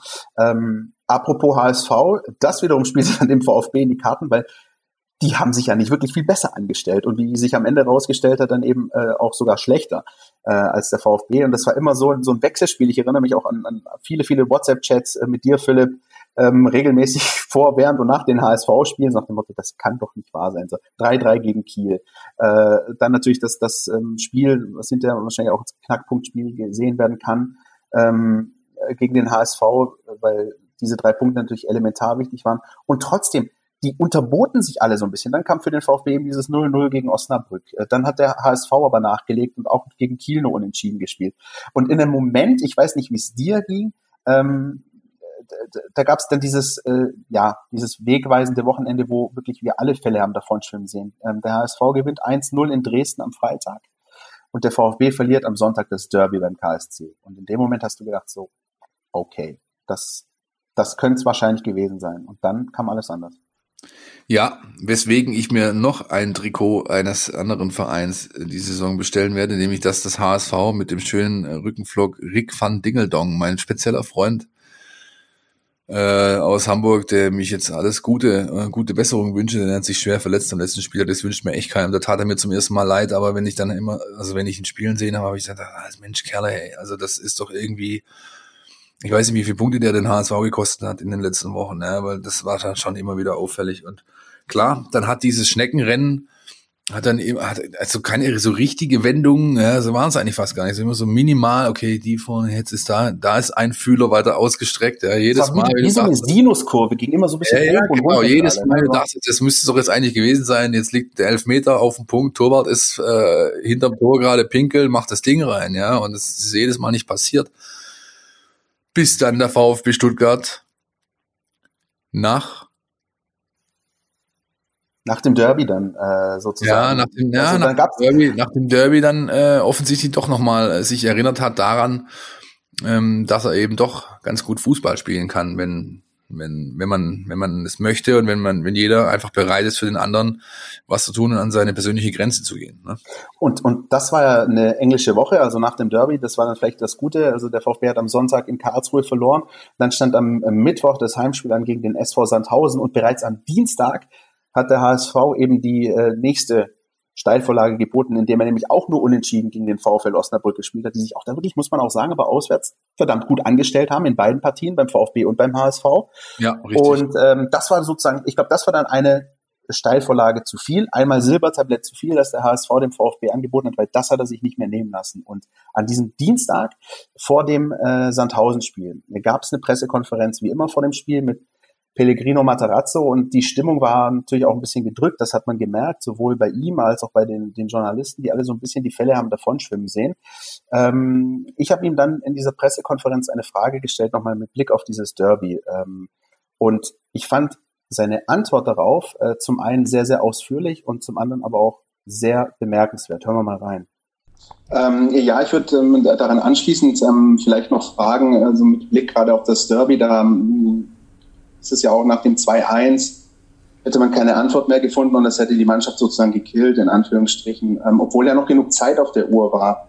Ähm, wie gehen Sie damit um, dass es der Mannschaft offenbar nicht gelingt, mit, mit Rückschlägen auch innerhalb von wenigen Minuten umzugehen? Denn es war ja eigentlich ja noch genug Zeit, beispielsweise am Sonntag. Ähm, ist das auch so eine Schraube, an der man zu drehen hat, so ein bisschen diese Tiefschläge äh, zu verdauen? Wie wollen Sie das angehen? Also ich bin eine andere Meinung. Ich, äh, ich glaube, wir haben schon gezeigt in, in, den, vergangenen, in den vergangenen paar Spiele oder mehrere Spiele, wo wir ähm, schon äh, widerstandsfähiger waren als, als zuletzt. Ich finde, das Spiel gegen Hamburg ist auch ein perfektes Beispiel, wie wir auch zurückgekommen sind. Äh, ich habe auch nochmal das Spiel, auch wenn, nochmal, auch wenn die Ergebnis nicht daraus gesprungen ist, auch mit, mit zehn Mann gegen Kiel sich auch zu wehren. Das haben wir auch getan. Auch nach dem Gegentreffer, den ersten Gegentreffer äh, gegen Karlsruhe haben wir uns auch gewehrt ich fand, dass äh, wir waren zumindest engagierter und drückender Richtung Richtung Karlsruher Tor, auch wenn natürlich nicht alle Phasen äh, perfekt gelaufen sind, inhaltlich gelaufen sind oder die Präzision auch weiterhin gefehlt hat, auch im Spiel nach vorne. Aber das, ich finde, das zweite Gegentor war ähm, schon ein große große Pille zu schlucken. Ja, das war, du willst unbedingt das Spiel gewinnen. Wir wissen auch, die Wichtigkeit des Spiels war uns alle bewusst. Und ähm, dass auch was anderes passiert, ähm, wo man ja vielleicht, vielleicht auch nicht unbedingt auch die Geschlossenheit, was nicht unbedingt die Geschlossenheit der Mannschaft ähm, förderlich war. Aber das ist was internes, aber das kam fast gleichzeitig mit einem Gegentor. Und dann war es schwer, nochmal zurückzukommen. Ähm, ist auch irgendwo menschlich. Aber das ist nicht so, dass wir diese, diese Widerstände nicht, nicht verkraften können, beziehungsweise nicht dagegenhalten können. Äh, wir haben es gezeigt in Vergangenheit und jetzt ist auch eine Situation. Jetzt auch eine Situation, wo wir wieder aufstehen müssen, dagegenhalten müssen. Ja, das ist auch ein Rückschlag, die wir jetzt, ein großer Rückschlag, die wir erlebt haben gegen Karlsruhe. Und jetzt geht es darum, äh, uns zu werden. Das werden wir auch tun. Ja, auch wenn er es ganz sanft gesagt hat und ähm, dadurch vielleicht den leichten Zweifel der Glaubwürdigkeit irgendwie aufgebracht hat, wir geben weiter Gas. Äh, der Fuß blieb dann tatsächlich oder landete endgültig mal auf dem Gaspedal beim VfB. Ich persönlich glaube ja, und es gibt auch andere Spötter hier im Umfeld unseres Sendungszirkels, die behaupten, du hast es ja jetzt nur einspielen lassen, weil du die Frage gestellt hast, Christian. Aber schlussendlich, ähm, schlussendlich hat sich dann doch äh, daraufhin der the Final Twist irgendwie so ergeben. Ja, der, dann ähm, kommt dieses Sandhausen-Spiel und ähm, ja, ich weiß nicht, ob ich, also ich habe lange überlegt tatsächlich vor der Sendung, ob ich ähm, ein Beispiel finde, aber mir ist bis jetzt noch keins eingefallen. Ich habe schon lange, lange, lange Zeit keine erste Halbzeit eines VfB Stuttgart äh, gesehen zu Hause, die so furios war wie diese gegen Sandhausen. Und ich muss an der Stelle natürlich sagen, zum einen natürlich nicht, weil ich die Frage gestellt habe, aber weil, ähm, aber weil, weil sie mich persönlich wirklich sehr ähm, auch überzeugt hat in dem Moment. Also das war so, du, du, jeder kennt es, du kennst es, Philipp, wenn wir, wenn wir in Pressekonferenzen sind, du stellst eine Frage so und sagen wir mal, in acht von zehn Fällen kriegst du halt eine Antwort, die du dir fast schon selbst geben kannst.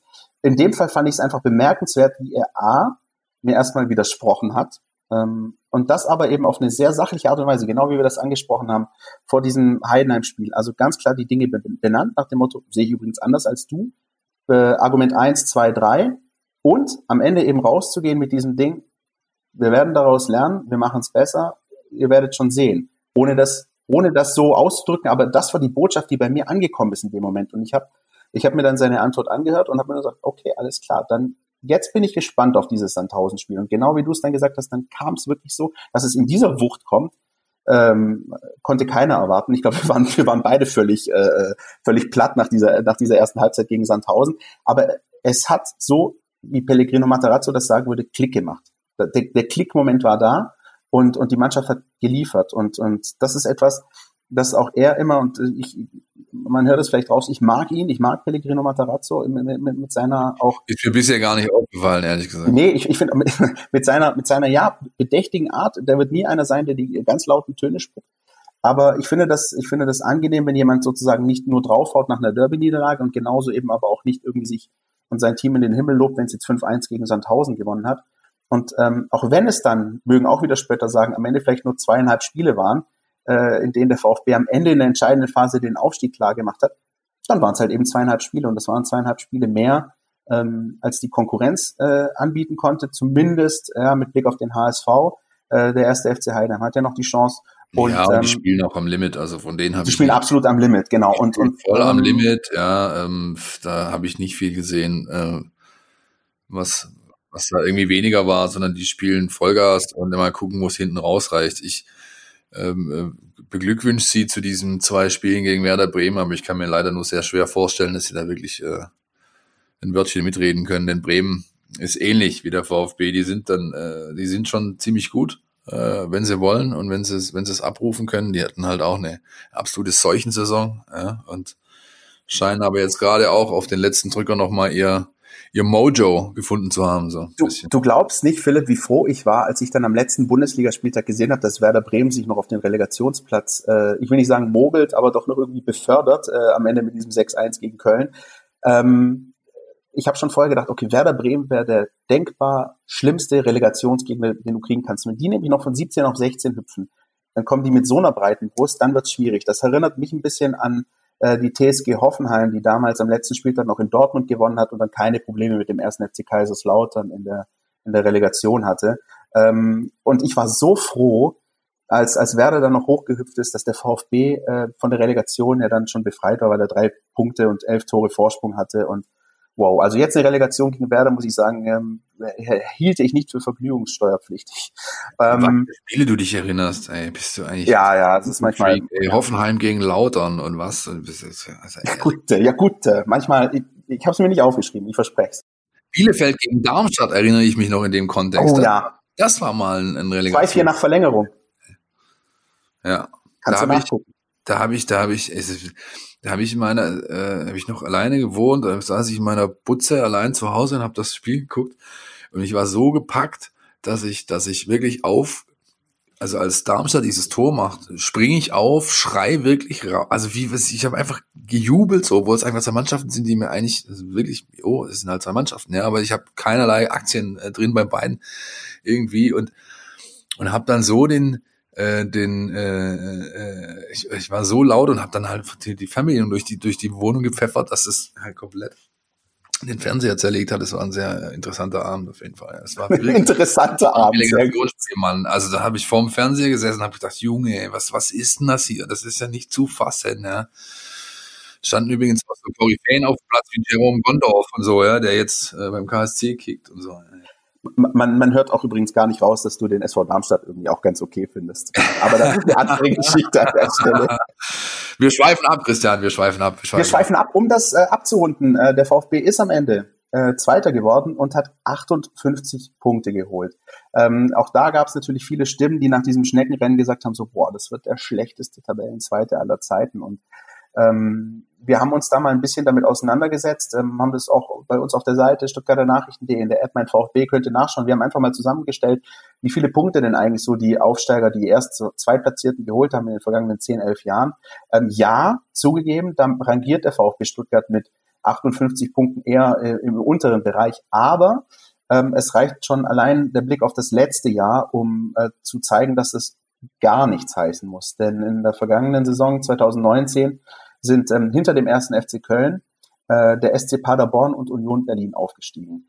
Ähm, wir haben jetzt gesehen, wie sich beide in der Bundesliga geschlagen haben, nämlich äh, der SC Paderborn sang- und klanglos geht direkt wieder runter. Union Berlin spielt eine super Saison, hält sich eigentlich völlig problemlos in der Bundesliga.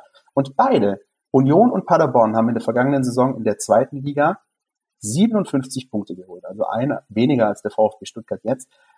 Ums, ums kurz zu machen, ähm, ich weiß nicht, wie es dir geht, Philipp, ich will diese Diskussion, es ist mir völlig wurscht, wie viele Punkte der VfB geholt hat. Er ist oben und was in der nächsten Saison passiert, ist eine ganz andere Geschichte.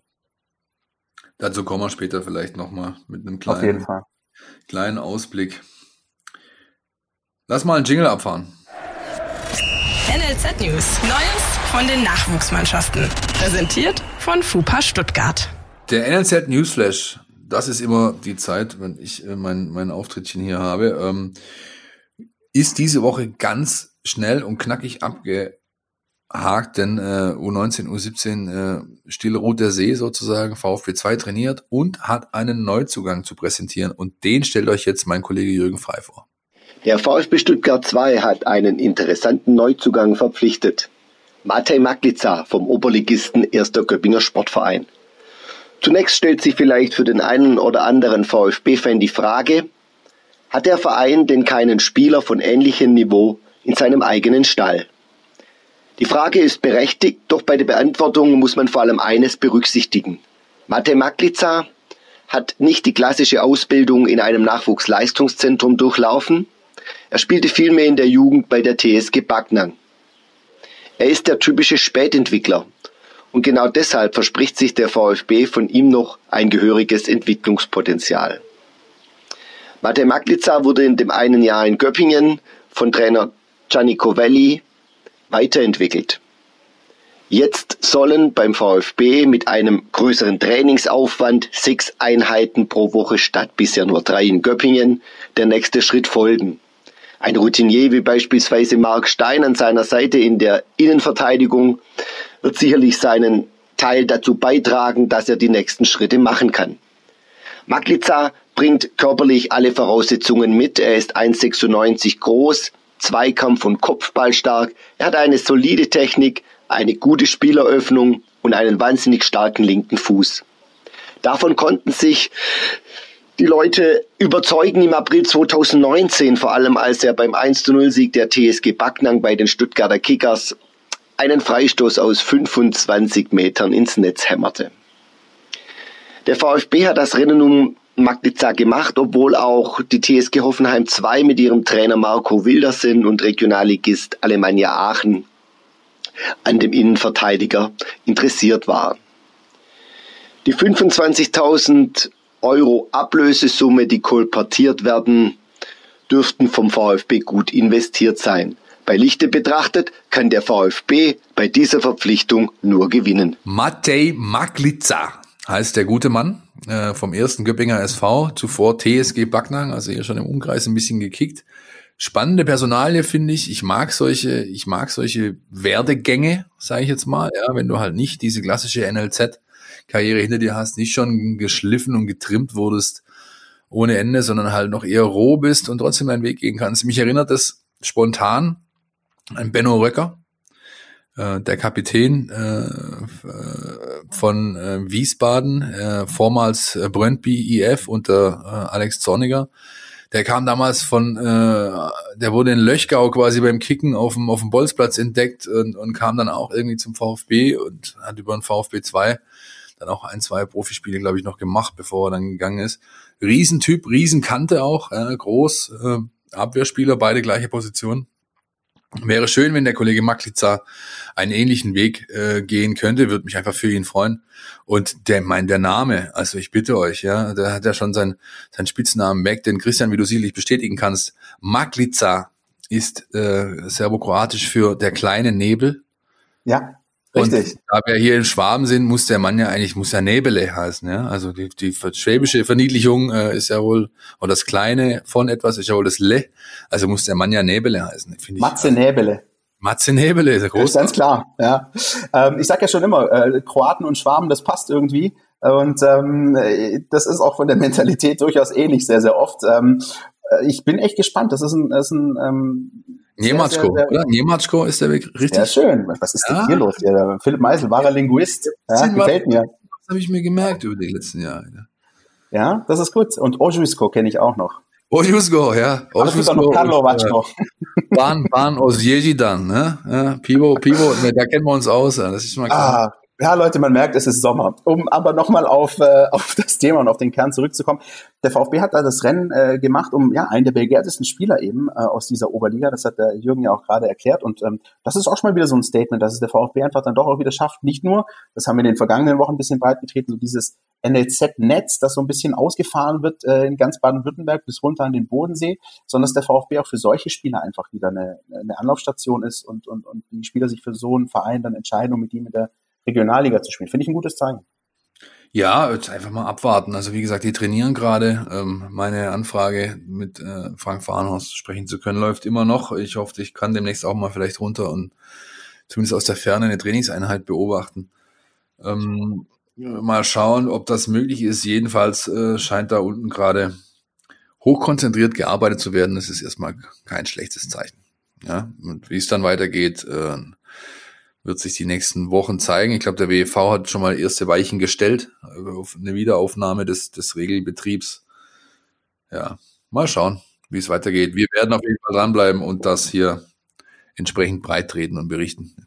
Wir werden dranbleiben und wenn ich richtig informiert bin, im August äh, steht auch das WV-Pokal-Viertelfinale an. Das meine ich, da terminiert ja, oder? Die wollen halt Pokal fertig spielen quasi und der VfB 2 bekommt es dann äh, äh, was zuvor noch der Unterschied von zwei Ligen war, jetzt mit seinem Liga-Konkurrenten zu tun, nämlich der SG Sonnenhof Groß Asbach, dem selbsternannten Dorfclub. Spannendes Spiel und ich hoffe, ich kann es live verfolgen und kann mich akkreditieren für die Nummer. Die Gesamtsituation lässt das bis dahin hoffentlich zu. Das hoffen wir alle. Und ähm, ja, dann würde ich sagen, schließen wir den Punkt äh, an der Stelle ab und gucken nach vorne. Ähm, ohne viel äh, Glaskugel, aber doch mit dem, was wir schon auch an konkreten Indizien, Hinweisen haben, wie es denn äh, laufen könnte, in welche Richtung das alles geht beim VfB Stuttgart.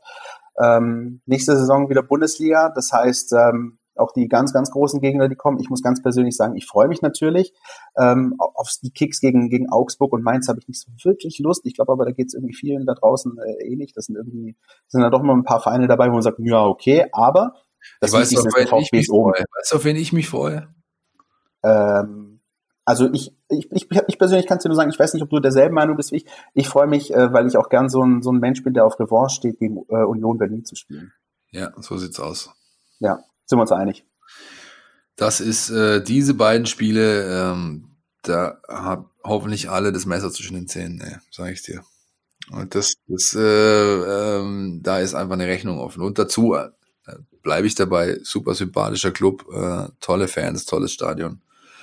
Kult, ja, äh, von mir aus, wenn man so möchte, aber das wird, äh, werden zwei Highlight-Wochenenden. Und ich weiß jetzt schon, dass wir beide uns drum prügeln werden, wer nach Berlin äh, fahren darf, wenn wir fahren dürfen. Dann äh, Gut, ich meine, wir haben ja zweimal Berlin, das können wir ja auch ähm, Skili Ja, was willst du denn bei der, bei der, also bitte, bei Hertha, wer, wer will denn da hin? Also da will doch kein Mensch hin. Außerdem hast nur, du schon mal. Nur, nur um Frank Zander zu hören. Aber ja, ich, ich nach nehme Hause fahren wir nicht, wa? Ja. Genau. Ja. Hast du schon mal, hast du schon mal in Berlin gearbeitet? Stadion? Äh, ja, einmal. Und ich muss aber ganz ehrlich sagen, dieses Berliner Olympiastadion, ich habe ähm, Findest du ein Skandal? Es ist, es ist echt, es ist echt ein Skandal. Vor allem, weil man eben, wenn man weiß, wie, also so das Berliner Olympiastadion ist so ein richtig feierlicher Ort für so große Spiele, Finals. Ich war natürlich bei beiden, ähm, also bei den letzten beiden äh, Pokalfinals mit VfB-Beteiligung im Stadion. Ich war aber auch bei der WM 2006 beim Spiel Brasilien-Kroatien im Olympiastadion. Und wenn du so einen Kick hast, ist das Olympiastadion bombastisch. Ja. Aber wenn die Hertha samstags um 15.30 Uhr gegen Augsburg spielt oder meinetwegen dann noch gegen den VfB, dann ist das schon eher, ja, ja das Einzige, so. was ich irgendwie, das Einzige, was ich geil finde, ist diese Art, dieses Art Reporter-Casino, wo du vorm Spiel bist, ja, wo, ja. man sich noch kurz austauschen kann und, und äh, äh, erfrischen sozusagen oder stärken, wie man sie. Das hat so einen geilen alten DDR-Charme, dass ich die ganze dachte, jetzt kommt hier gleich äh, Erich Honecker um die Ecke und bietet mir Erbsensuppe mit Würstchen an. So, das ist großartig. Ja. Aber an, alles andere da drin, schon allein angefangen mit diesen weiten Wegen, wenn du da aufs Klo musst, irgendwie hast du, siehst du 20 Minuten vom Spiel weil die ganze Zeit nur unterwegs bist, lauter solche Sachen. Also, puh, ja, aber das Reporter-Casino, das lasse ich mir gefallen, ja, muss ich sagen. Also wir freuen uns dann doch, äh, denke ich, und nicht nur wir, sondern eben vor allem auch die Verantwortlichen beim VfB Stuttgart, dass es wieder nach oben geht, in die, wie man immer so schön sagt, höchste deutsche Spielklasse. Wie, wie, wie, wie blickst du da voraus, Philipp? Bist du da, ist es für dich, ähm, was sind so für dich Gemeinsamkeiten und Unterschiede zu 2017, als, als der VfB aufgestiegen ist? Gibt's, ist es für dich vergleichbar oder ist es was ganz anderes? Nee, eigentlich nicht, weil die, weil die Kaderstruktur eine komplett andere sein äh, wird und auch die ja. Philosophie, die dahinter steckt. Ähm, und auch dieses, du kannst dich noch daran erinnern, als äh, das damals hochging, hieß es ja von allen, von wirklich jedem, den du gefragt hast und auch von bestimmt noch mal so vielen, die du nicht gefragt hast, der VfB Stuttgart, das ist kein normaler Aufsteiger. Und äh, das war damals vielleicht ob der Gesamtsituation, der Kaderstärke, den Namen, äh, dem finanziellen Background, whatever, gegeben. Das ist nicht mehr der Fall. Ähm, der VfB Stuttgart ist, ist, ist eine Mannschaft, die kleine Brötchen backen wird, die äh, und hoffentlich, und das ist das, was wir hier auf meinem Sheet steht hier, was darf bleiben? Fragezeichen. Als erste Frage jetzt für diesen Blog. Und für mich darf bitte bleiben, dass diese, dieser eingeschlagene Weg jetzt endlich mal stringent verfolgt wird und dass nicht beim geringsten Windchen wieder alles über den Haufen geworfen wird. Dass wirklich zumindest mal der, der Grundstein für eine für eine von Konstanz, äh, Kontinuität geprägter äh, Phase, dass das irgendwie Einzug halten kann. Das würde ich mir einfach nur wünschen, dass das das äh, darf darf gern so bleiben, wie es jetzt die letzten sechs Monate war und dann muss man eben auch schauen, wie sich wie sich diese wie sich diese jungen Leute, wie die die unbestritten hoch veranlagt sind, äh, dann auch jetzt dann irgendwie in diesem Konstrukt dann weiterentwickeln können. Und ich glaube, ähm, der VfB ist da nicht mehr diese, diese, diese, diese Favoritenrolle hat und dadurch, dass er eben sehr schnelle, sehr starke äh, äh, Außenspieler beispielsweise hat, dass er durchaus in der Lage ist, einen spannenden Fußball zu spielen. Ähm, wenn ich sehe, was, was Nürnberg und Sandhausen war mit der Dreierkette und Fünfer Mittelfeld mit Wamangituka und äh, oder Wamangituka oder wie man ihn ausspricht, Silas eben und und Gonzales als Wingbacks auf den Außen, das war schon sehr spannend. Und das kann in der Fußball-Bundesliga, glaube ich, auch ganz gut funktionieren gegen die eine oder andere Mannschaft. Und wenn du das schon angesprochen hast, ähm, du hast ja schon so kleine taktische ähm, Körnchen, Krümelchen hingeworfen, dann würde ich sagen, ähm, lassen wir den Mann zu Wort kommen, der uns das jede Woche äh, wunderbar und unter die Lupe nimmt und analysiert, nämlich Jonas Bischofberger, der mal so ein bisschen vorausblickt und, und die Frage äh, zu beantworten versucht, was und wie kann der VfB taktisch in der Bundesliga leisten und was nicht. Die Mein VfB Taktiktafel. Hier geht's ins Detail. In der kommenden Saison wird der VfB zum zweiten Mal in den letzten paar Jahren vor der Herausforderung stehen, sich wieder in der Bundesliga zu etablieren. Wenn wir uns mal zurückerinnern, gibt es zwischen 2017 und heute auch einige Parallelen. Ein junger Trainer, eine junge Mannschaft und eben auch die Frage, wie man in der Konstellation im Oberhaus bestehen will. Auch taktisch gibt es Ähnlichkeiten zu 2017. Der VfB war damals wie heute eine Mannschaft, die ähm, eigentlich versucht hat, alle Phasen im Spiel zu dominieren, die sich jetzt nicht eine davon ausgesucht hat. Also gegen den Ball, mit dem Ball und auch das Umschaltspiel. Nur war der VfB damals wie heute natürlich großer Favorit in der zweiten Liga und kam dann doch auch viel über den eigenen Ballbesitz. Äh, nach dem Aufstieg allerdings waren dann plötzlich wieder alle Phasen gefragt, weil man in der Bundesliga eben nicht mehr Favorit war und äh, gleichzeitig aber auch nicht komplett im Defensivfußball verfallen wollte. Das heißt, gegen manche Gegner hatte der VfB relativ viel Ballbesitz, gegen andere eher wenig. Und ähm, so waren eben auch die Herausforderungen in den Spielen relativ unterschiedlich. Und daran ist der VfB am Ende der ersten Saisonhälfte 17, 18 auch so ein bisschen zerbrochen, dass man da zu viele Sachen können musste und auch allem, was die Bundesliga so von einem verlangt, auch gerecht werden wollte, aber das dann am Ende nicht mehr so richtig äh, hinbekommen hat und dann gar nichts mehr funktioniert hat. Was allerdings Hoffnung macht, ist, dass äh, Materazzo es zu schaffen scheint, viele Sachen zu vermitteln, ohne dass seine Mannschaft überfordert wird. Er hat dazu mal in einem Interview gesagt, dass er zum Beispiel nicht alle Informationen auch an alle Spieler weitergibt, sondern gewisse Vorgaben nur an die Spieler rausgibt, die sie auch umsetzen sollen. Außerdem baut sein Spiel sowieso relativ stark auf Prinzipien auf und weniger auf so starren taktischen Vorgaben, ähm, die man eins zu eins umsetzen muss.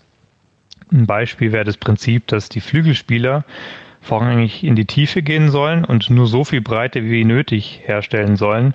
Das äh, sieht man daran, dass die Flügelspieler eben immer wieder versuchen, hinter die Abwehr zu starten und sich eben nicht äh, nach außen absetzen, um sich anzubieten. Und das macht das Passspiel äh, eben sehr viel vertikaler und sorgt dafür, dass es nicht so viel auf dem Flügel läuft. Und äh, ja, das ist ein Prinzip, was eben nicht nur im Ballbesitz funktioniert, sondern genauso gut auch im Konter. Und so schlägt man praktisch zwei Fliegen mit einer Klappe und äh, hat quasi ein Prinzip für zwei Spielphasen. Und äh, wenn, wenn die Prinzipien eben nach diesem Muster relativ allgemein gehalten sind, dann kann man schaffen, eine, eine klare Handschrift zu etablieren, ohne dass die Spieler eben mit zu vielen Vorgaben überfrachtet werden und auch ohne, dass die Kreativität des Einzelnen zu sehr eingeschränkt wird. So ist Materazzos Fußball halt äh, zwar einerseits sehr taktisch geprägt, aber wirkt unterm Strich immer noch ziemlich organisch und spontan und auch intuitiv zu spielen.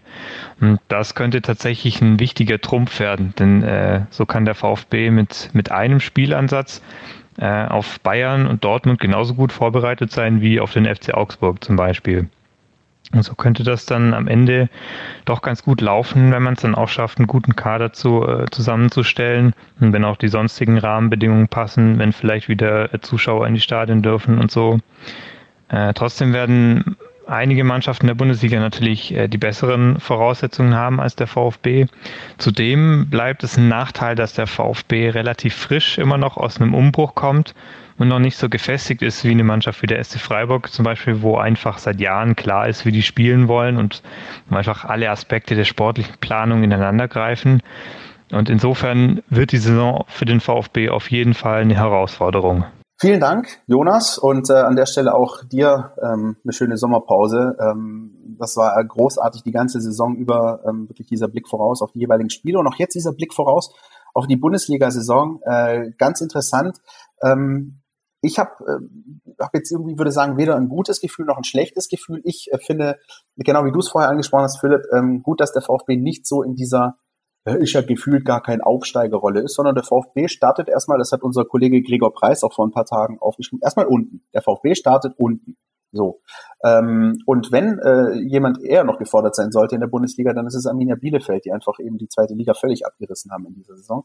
Ähm, der VfB wird in keinem Spiel der Favorit sein, zumindest, äh, sagen wir mal, in den ersten äh, sieben, acht, neun Spieltagen, bevor sich die Tabelle nicht irgendwie rauskristallisiert hat. Und das ist jetzt eigentlich gar nicht die allerschlechteste äh, Ausgangssituation.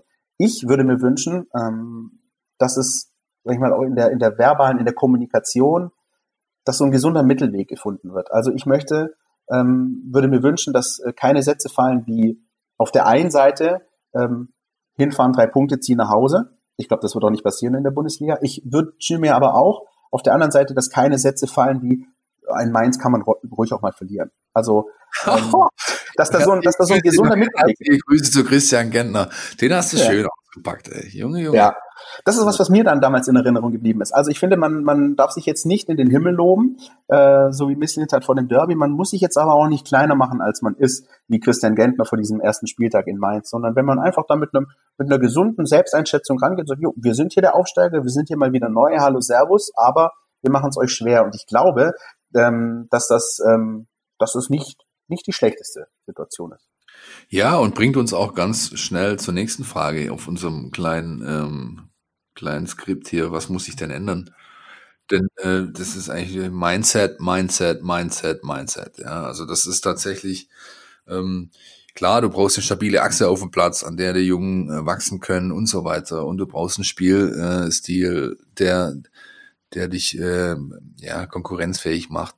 Aber ich glaube, das Wichtigste, was du brauchst, ist tatsächlich, dass sich, ähm, dass sich aus diesem Haufen äh, wieder ein sogenannter verschworener Haufen ähm, bildet, dass das, dass es einfach eine Truppe ist, dass die Mannschaftschemie stimmt, dass da Mentalität einfach dahinter ist und du einfach eine, eine Leistungskultur etablierst, die es dir ermöglicht, dann auch wirklich diese Underdog-Rolle mit entsprechendem Leben, mit Feuer, mit, mit, mit, mit Hingabe äh, zu füllen irgendwie, ja, weil das wirst du brauchen und zwar 34, vielleicht sogar 36 Spieltage lang. Und ähm, das hat der VfB eben die zurückliegende Runde selten bis nie äh, gezeigt. Du hast vorher von zweieinhalb Spielen gesprochen, ja, wo, wo es dann eben da war. Ja, vielleicht kann man noch ein bisschen drei, vier mehr mit reinzählen, aber in den meisten Spielen war es halt nicht gegeben, weil man eben dachte, ähm, ja, es läuft, Pascal Stenzel Boys, ja, ähm, und so war es dann halt nicht, ja, und Und ähm, ja, das müssen sie wirklich dringend, dringend ändern, meiner Ansicht nach. Sonst wird's sehr schwer und äh, sage ich mal, ein dritter Abstieg innerhalb von viereinhalb, fünf Jahren, dann kannst du dir äh, auf deinen Briefkopf äh, die, den, den Begriff Fahrstuhlmannschaft ganz oben drauf drucken. Ne? Bitte nicht, bitte nicht. An der Stelle nochmal äh, Stichwort Christian Gentner, kann man sich, ähm, denke ich, ein gutes Beispiel nehmen an Union Berlin, die das, finde ich, in der vergangenen Saison fast bis zur Perfektion äh, gemacht haben. Okay, es ist die erste Bundesliga-Saison ever für die und ich glaube auch da, dass das zweite Jahr extrem schwierig wird. Ähm, aber die haben es super gemacht, die haben es genau richtig gemacht, sind nie irgendwie, äh, haben sich nie zu klein gemacht, haben jetzt aber auch nie irgendwie den großen Kasper äh, äh da vollführt und haben einfach ihre Punkte geholt. Und wenn mir einer sagt, der VfB spielt punktetechnisch, entwicklungstechnisch so eine Saison wie Union Berlin. Ich glaube, ich würde es sofort unterschreiben. Ein Kumpel, ein Kumpel von mir hat übrigens, Kumpel von mir hat übrigens in, in dem berühmten Kicker Interactive Manager Spiel, äh, das ihr vielleicht alle kennt äh, und auch selber spielt, hat übrigens unsere kleine, feine äh, Managerrunde gewonnen mit dem simplen Kniff, was mich fuchs ohne Ende eigentlich, ja, dass er sich in einem Winterpause äh, von Armin Harit getrennt hat, dem Schalker, äh, der bis dahin zufälliger, zuverlässiger Punktelieferant war, und Christian Gentner gezogen hat. Und äh, wie wir alle wissen, hat Gent eine richtig starke Runde gespielt und die Rückrunde war sogar noch ein bisschen besser als die Vorrunde, inklusive Toren hinten raus, was man von ihm ja auch nicht so unbedingt äh, kennt. Und damit hat der Kollege echt dieses Tippspiel gewonnen. Ich bin, das macht mich für immer noch völlig fertig. Yes. Heute ist ich hör's raus, ich hör's raus. Ist dieser Fakt da, ja, es macht mich komplett irre. Wahnsinn. Ähm, und auch in der nächsten Saison wird es wieder spannende Manager und Tippspiele geben. Ähm, ich glaube, immerhin, Bundesliga-Tippen ist dann durchaus einfacher. Ich bin froh, dass ich nicht in irgendeiner Form diese Zweitligasaison tippen musste am Ende übrigens. Ähm, das wäre für mich die, die, die Hölle gewesen. Und ich merke, dass ich da ganz schlecht aussehe. Stichwort äh, Flasche Schnaps und Heimspiel HSV gegen Kiel. Ich ja, ja. das nicht nochmal. Nee, nee, ich mach das nicht nochmal. Ich freue mich schon, wenn du aus deinem Kroatien-Urlaub zurückkommst, äh, weil dann, äh, weil dann vom, vom Onkel äh, der gute Stoff äh, zu mir äh, wandert aufgrund unserer kleinen Wette. Das wird definitiv zelebriert ähm, und äh, unter Dach und Fach gebracht. Was der VfB Stuttgart mittlerweile unter Dach und Fach gebracht hat, das ist schon mal der erste fixe Transfer. Ähm, keine große Überraschung, aber dann doch eben die erste Meldung, äh, die vollzogen und kommuniziert werden konnte. Pascal Stenzel äh, ist fix an den VfB gebunden und bleibt. The Godfather of Überleitung, Christian Pavlic, äh, hat mal wieder ordentlich einen rausgebumst, wie man so schön sagt. Nee. Danke für die Blumen. Richtig, ja. Pascal Stenzel hat bis 2024 unterschrieben. Übrigens nicht nur der Spieler mit den meisten Laufkilometern äh, im VfB-Kader und auch mit den äh, im Liga-Vergleich, glaube ich, ist er auch oder ein Top 5. Ähm, auch der Spieler mit den meisten Beteiligungen an Angriffen Torschussvorlagen äh, und Toren im VfB-Kader. Hätte ich so nicht gedacht, hätte ich auch, habe ich auch die Tage erst gelernt. Also äh, viel lief einfach über seine Seite. Er war halt der entsprechende Ballträger äh, nach vorne und dadurch ist er in diesen Kategorien mitgenannt, auch wenn natürlich nie der derjenige war, der, der die Vorlagen gegeben hat, aber halt doch an vielen, vielen Aktionen beteiligt. Interessante Analyse, äh, Analyse, interessante Personalie, weil er eben diese Seite zumacht jetzt. Da ist jetzt endlich mal ähm, für die nächsten Jahre einen Stammspieler gefunden. Und zudem glaube ich, ähm, das hat auch äh, Sven Mislintat jetzt bei der ähm, Meldung, Transferbestätigungsmeldung gesagt, halt jemand, der vom ersten Tag an sich voll eingebracht hat, ähm, ähm, sofort in der Mannschaft komplett akzeptiert war, im Mannschaftsrat ist, Vizekapitän oder einer der Vizekapitäne, wenn man so möchte. Ja, der, ähm, und ähm, das ist schon ein Zugewinn.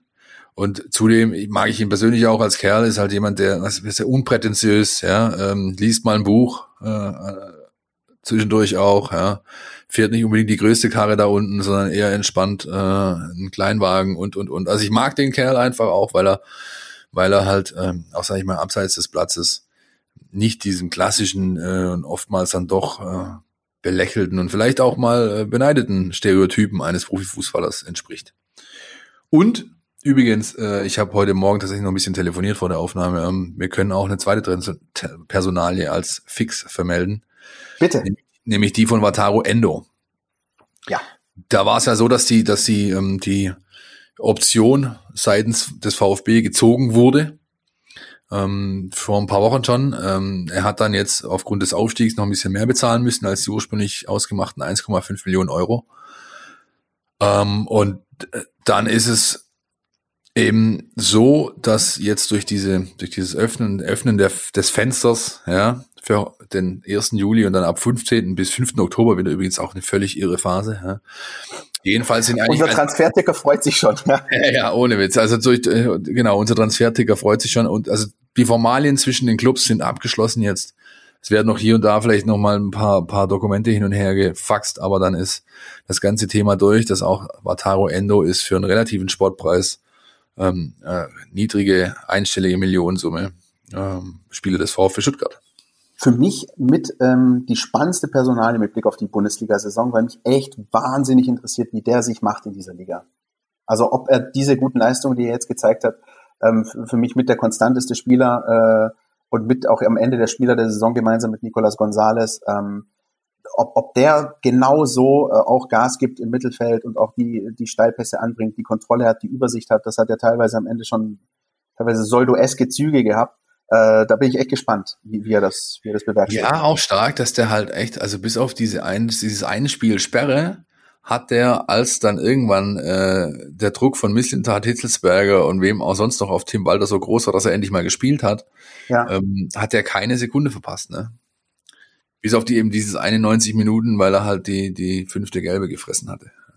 Ja, spannend, spannend, spannend, spannend. Ähm, auch was der VfB macht hinsichtlich den, sag ich mal, Wackelkandidaten. Ja, du hast einen Erik Tommy, der will zurück, aber der VfB will ihn, glaube ich, so nicht zurück. Dann hast du einen Gregor Kobel, den will der VfB und der Kobel will auch zum VfB, aber es gibt halt noch jede Menge andere Interessenten. Dann hast du Gonzales, der begehrt ist, äh, Silas, der begehrt ist. Dann hast du natürlich Orel Mangala, der begehrt ist, allein schon, weil die, weil einfach die Kernaspekte passen, ja. Nationalspieler, Belgier, jung, Mittelfeldposition und, und, und. Also das sind natürlich Spieler auf dem Markt, die, äh, nicht auf dem Markt, aber Spieler im VfB-Kader, die halt auf, die einen gewissen Markt haben. So, so ist es richtig ausgedrückt.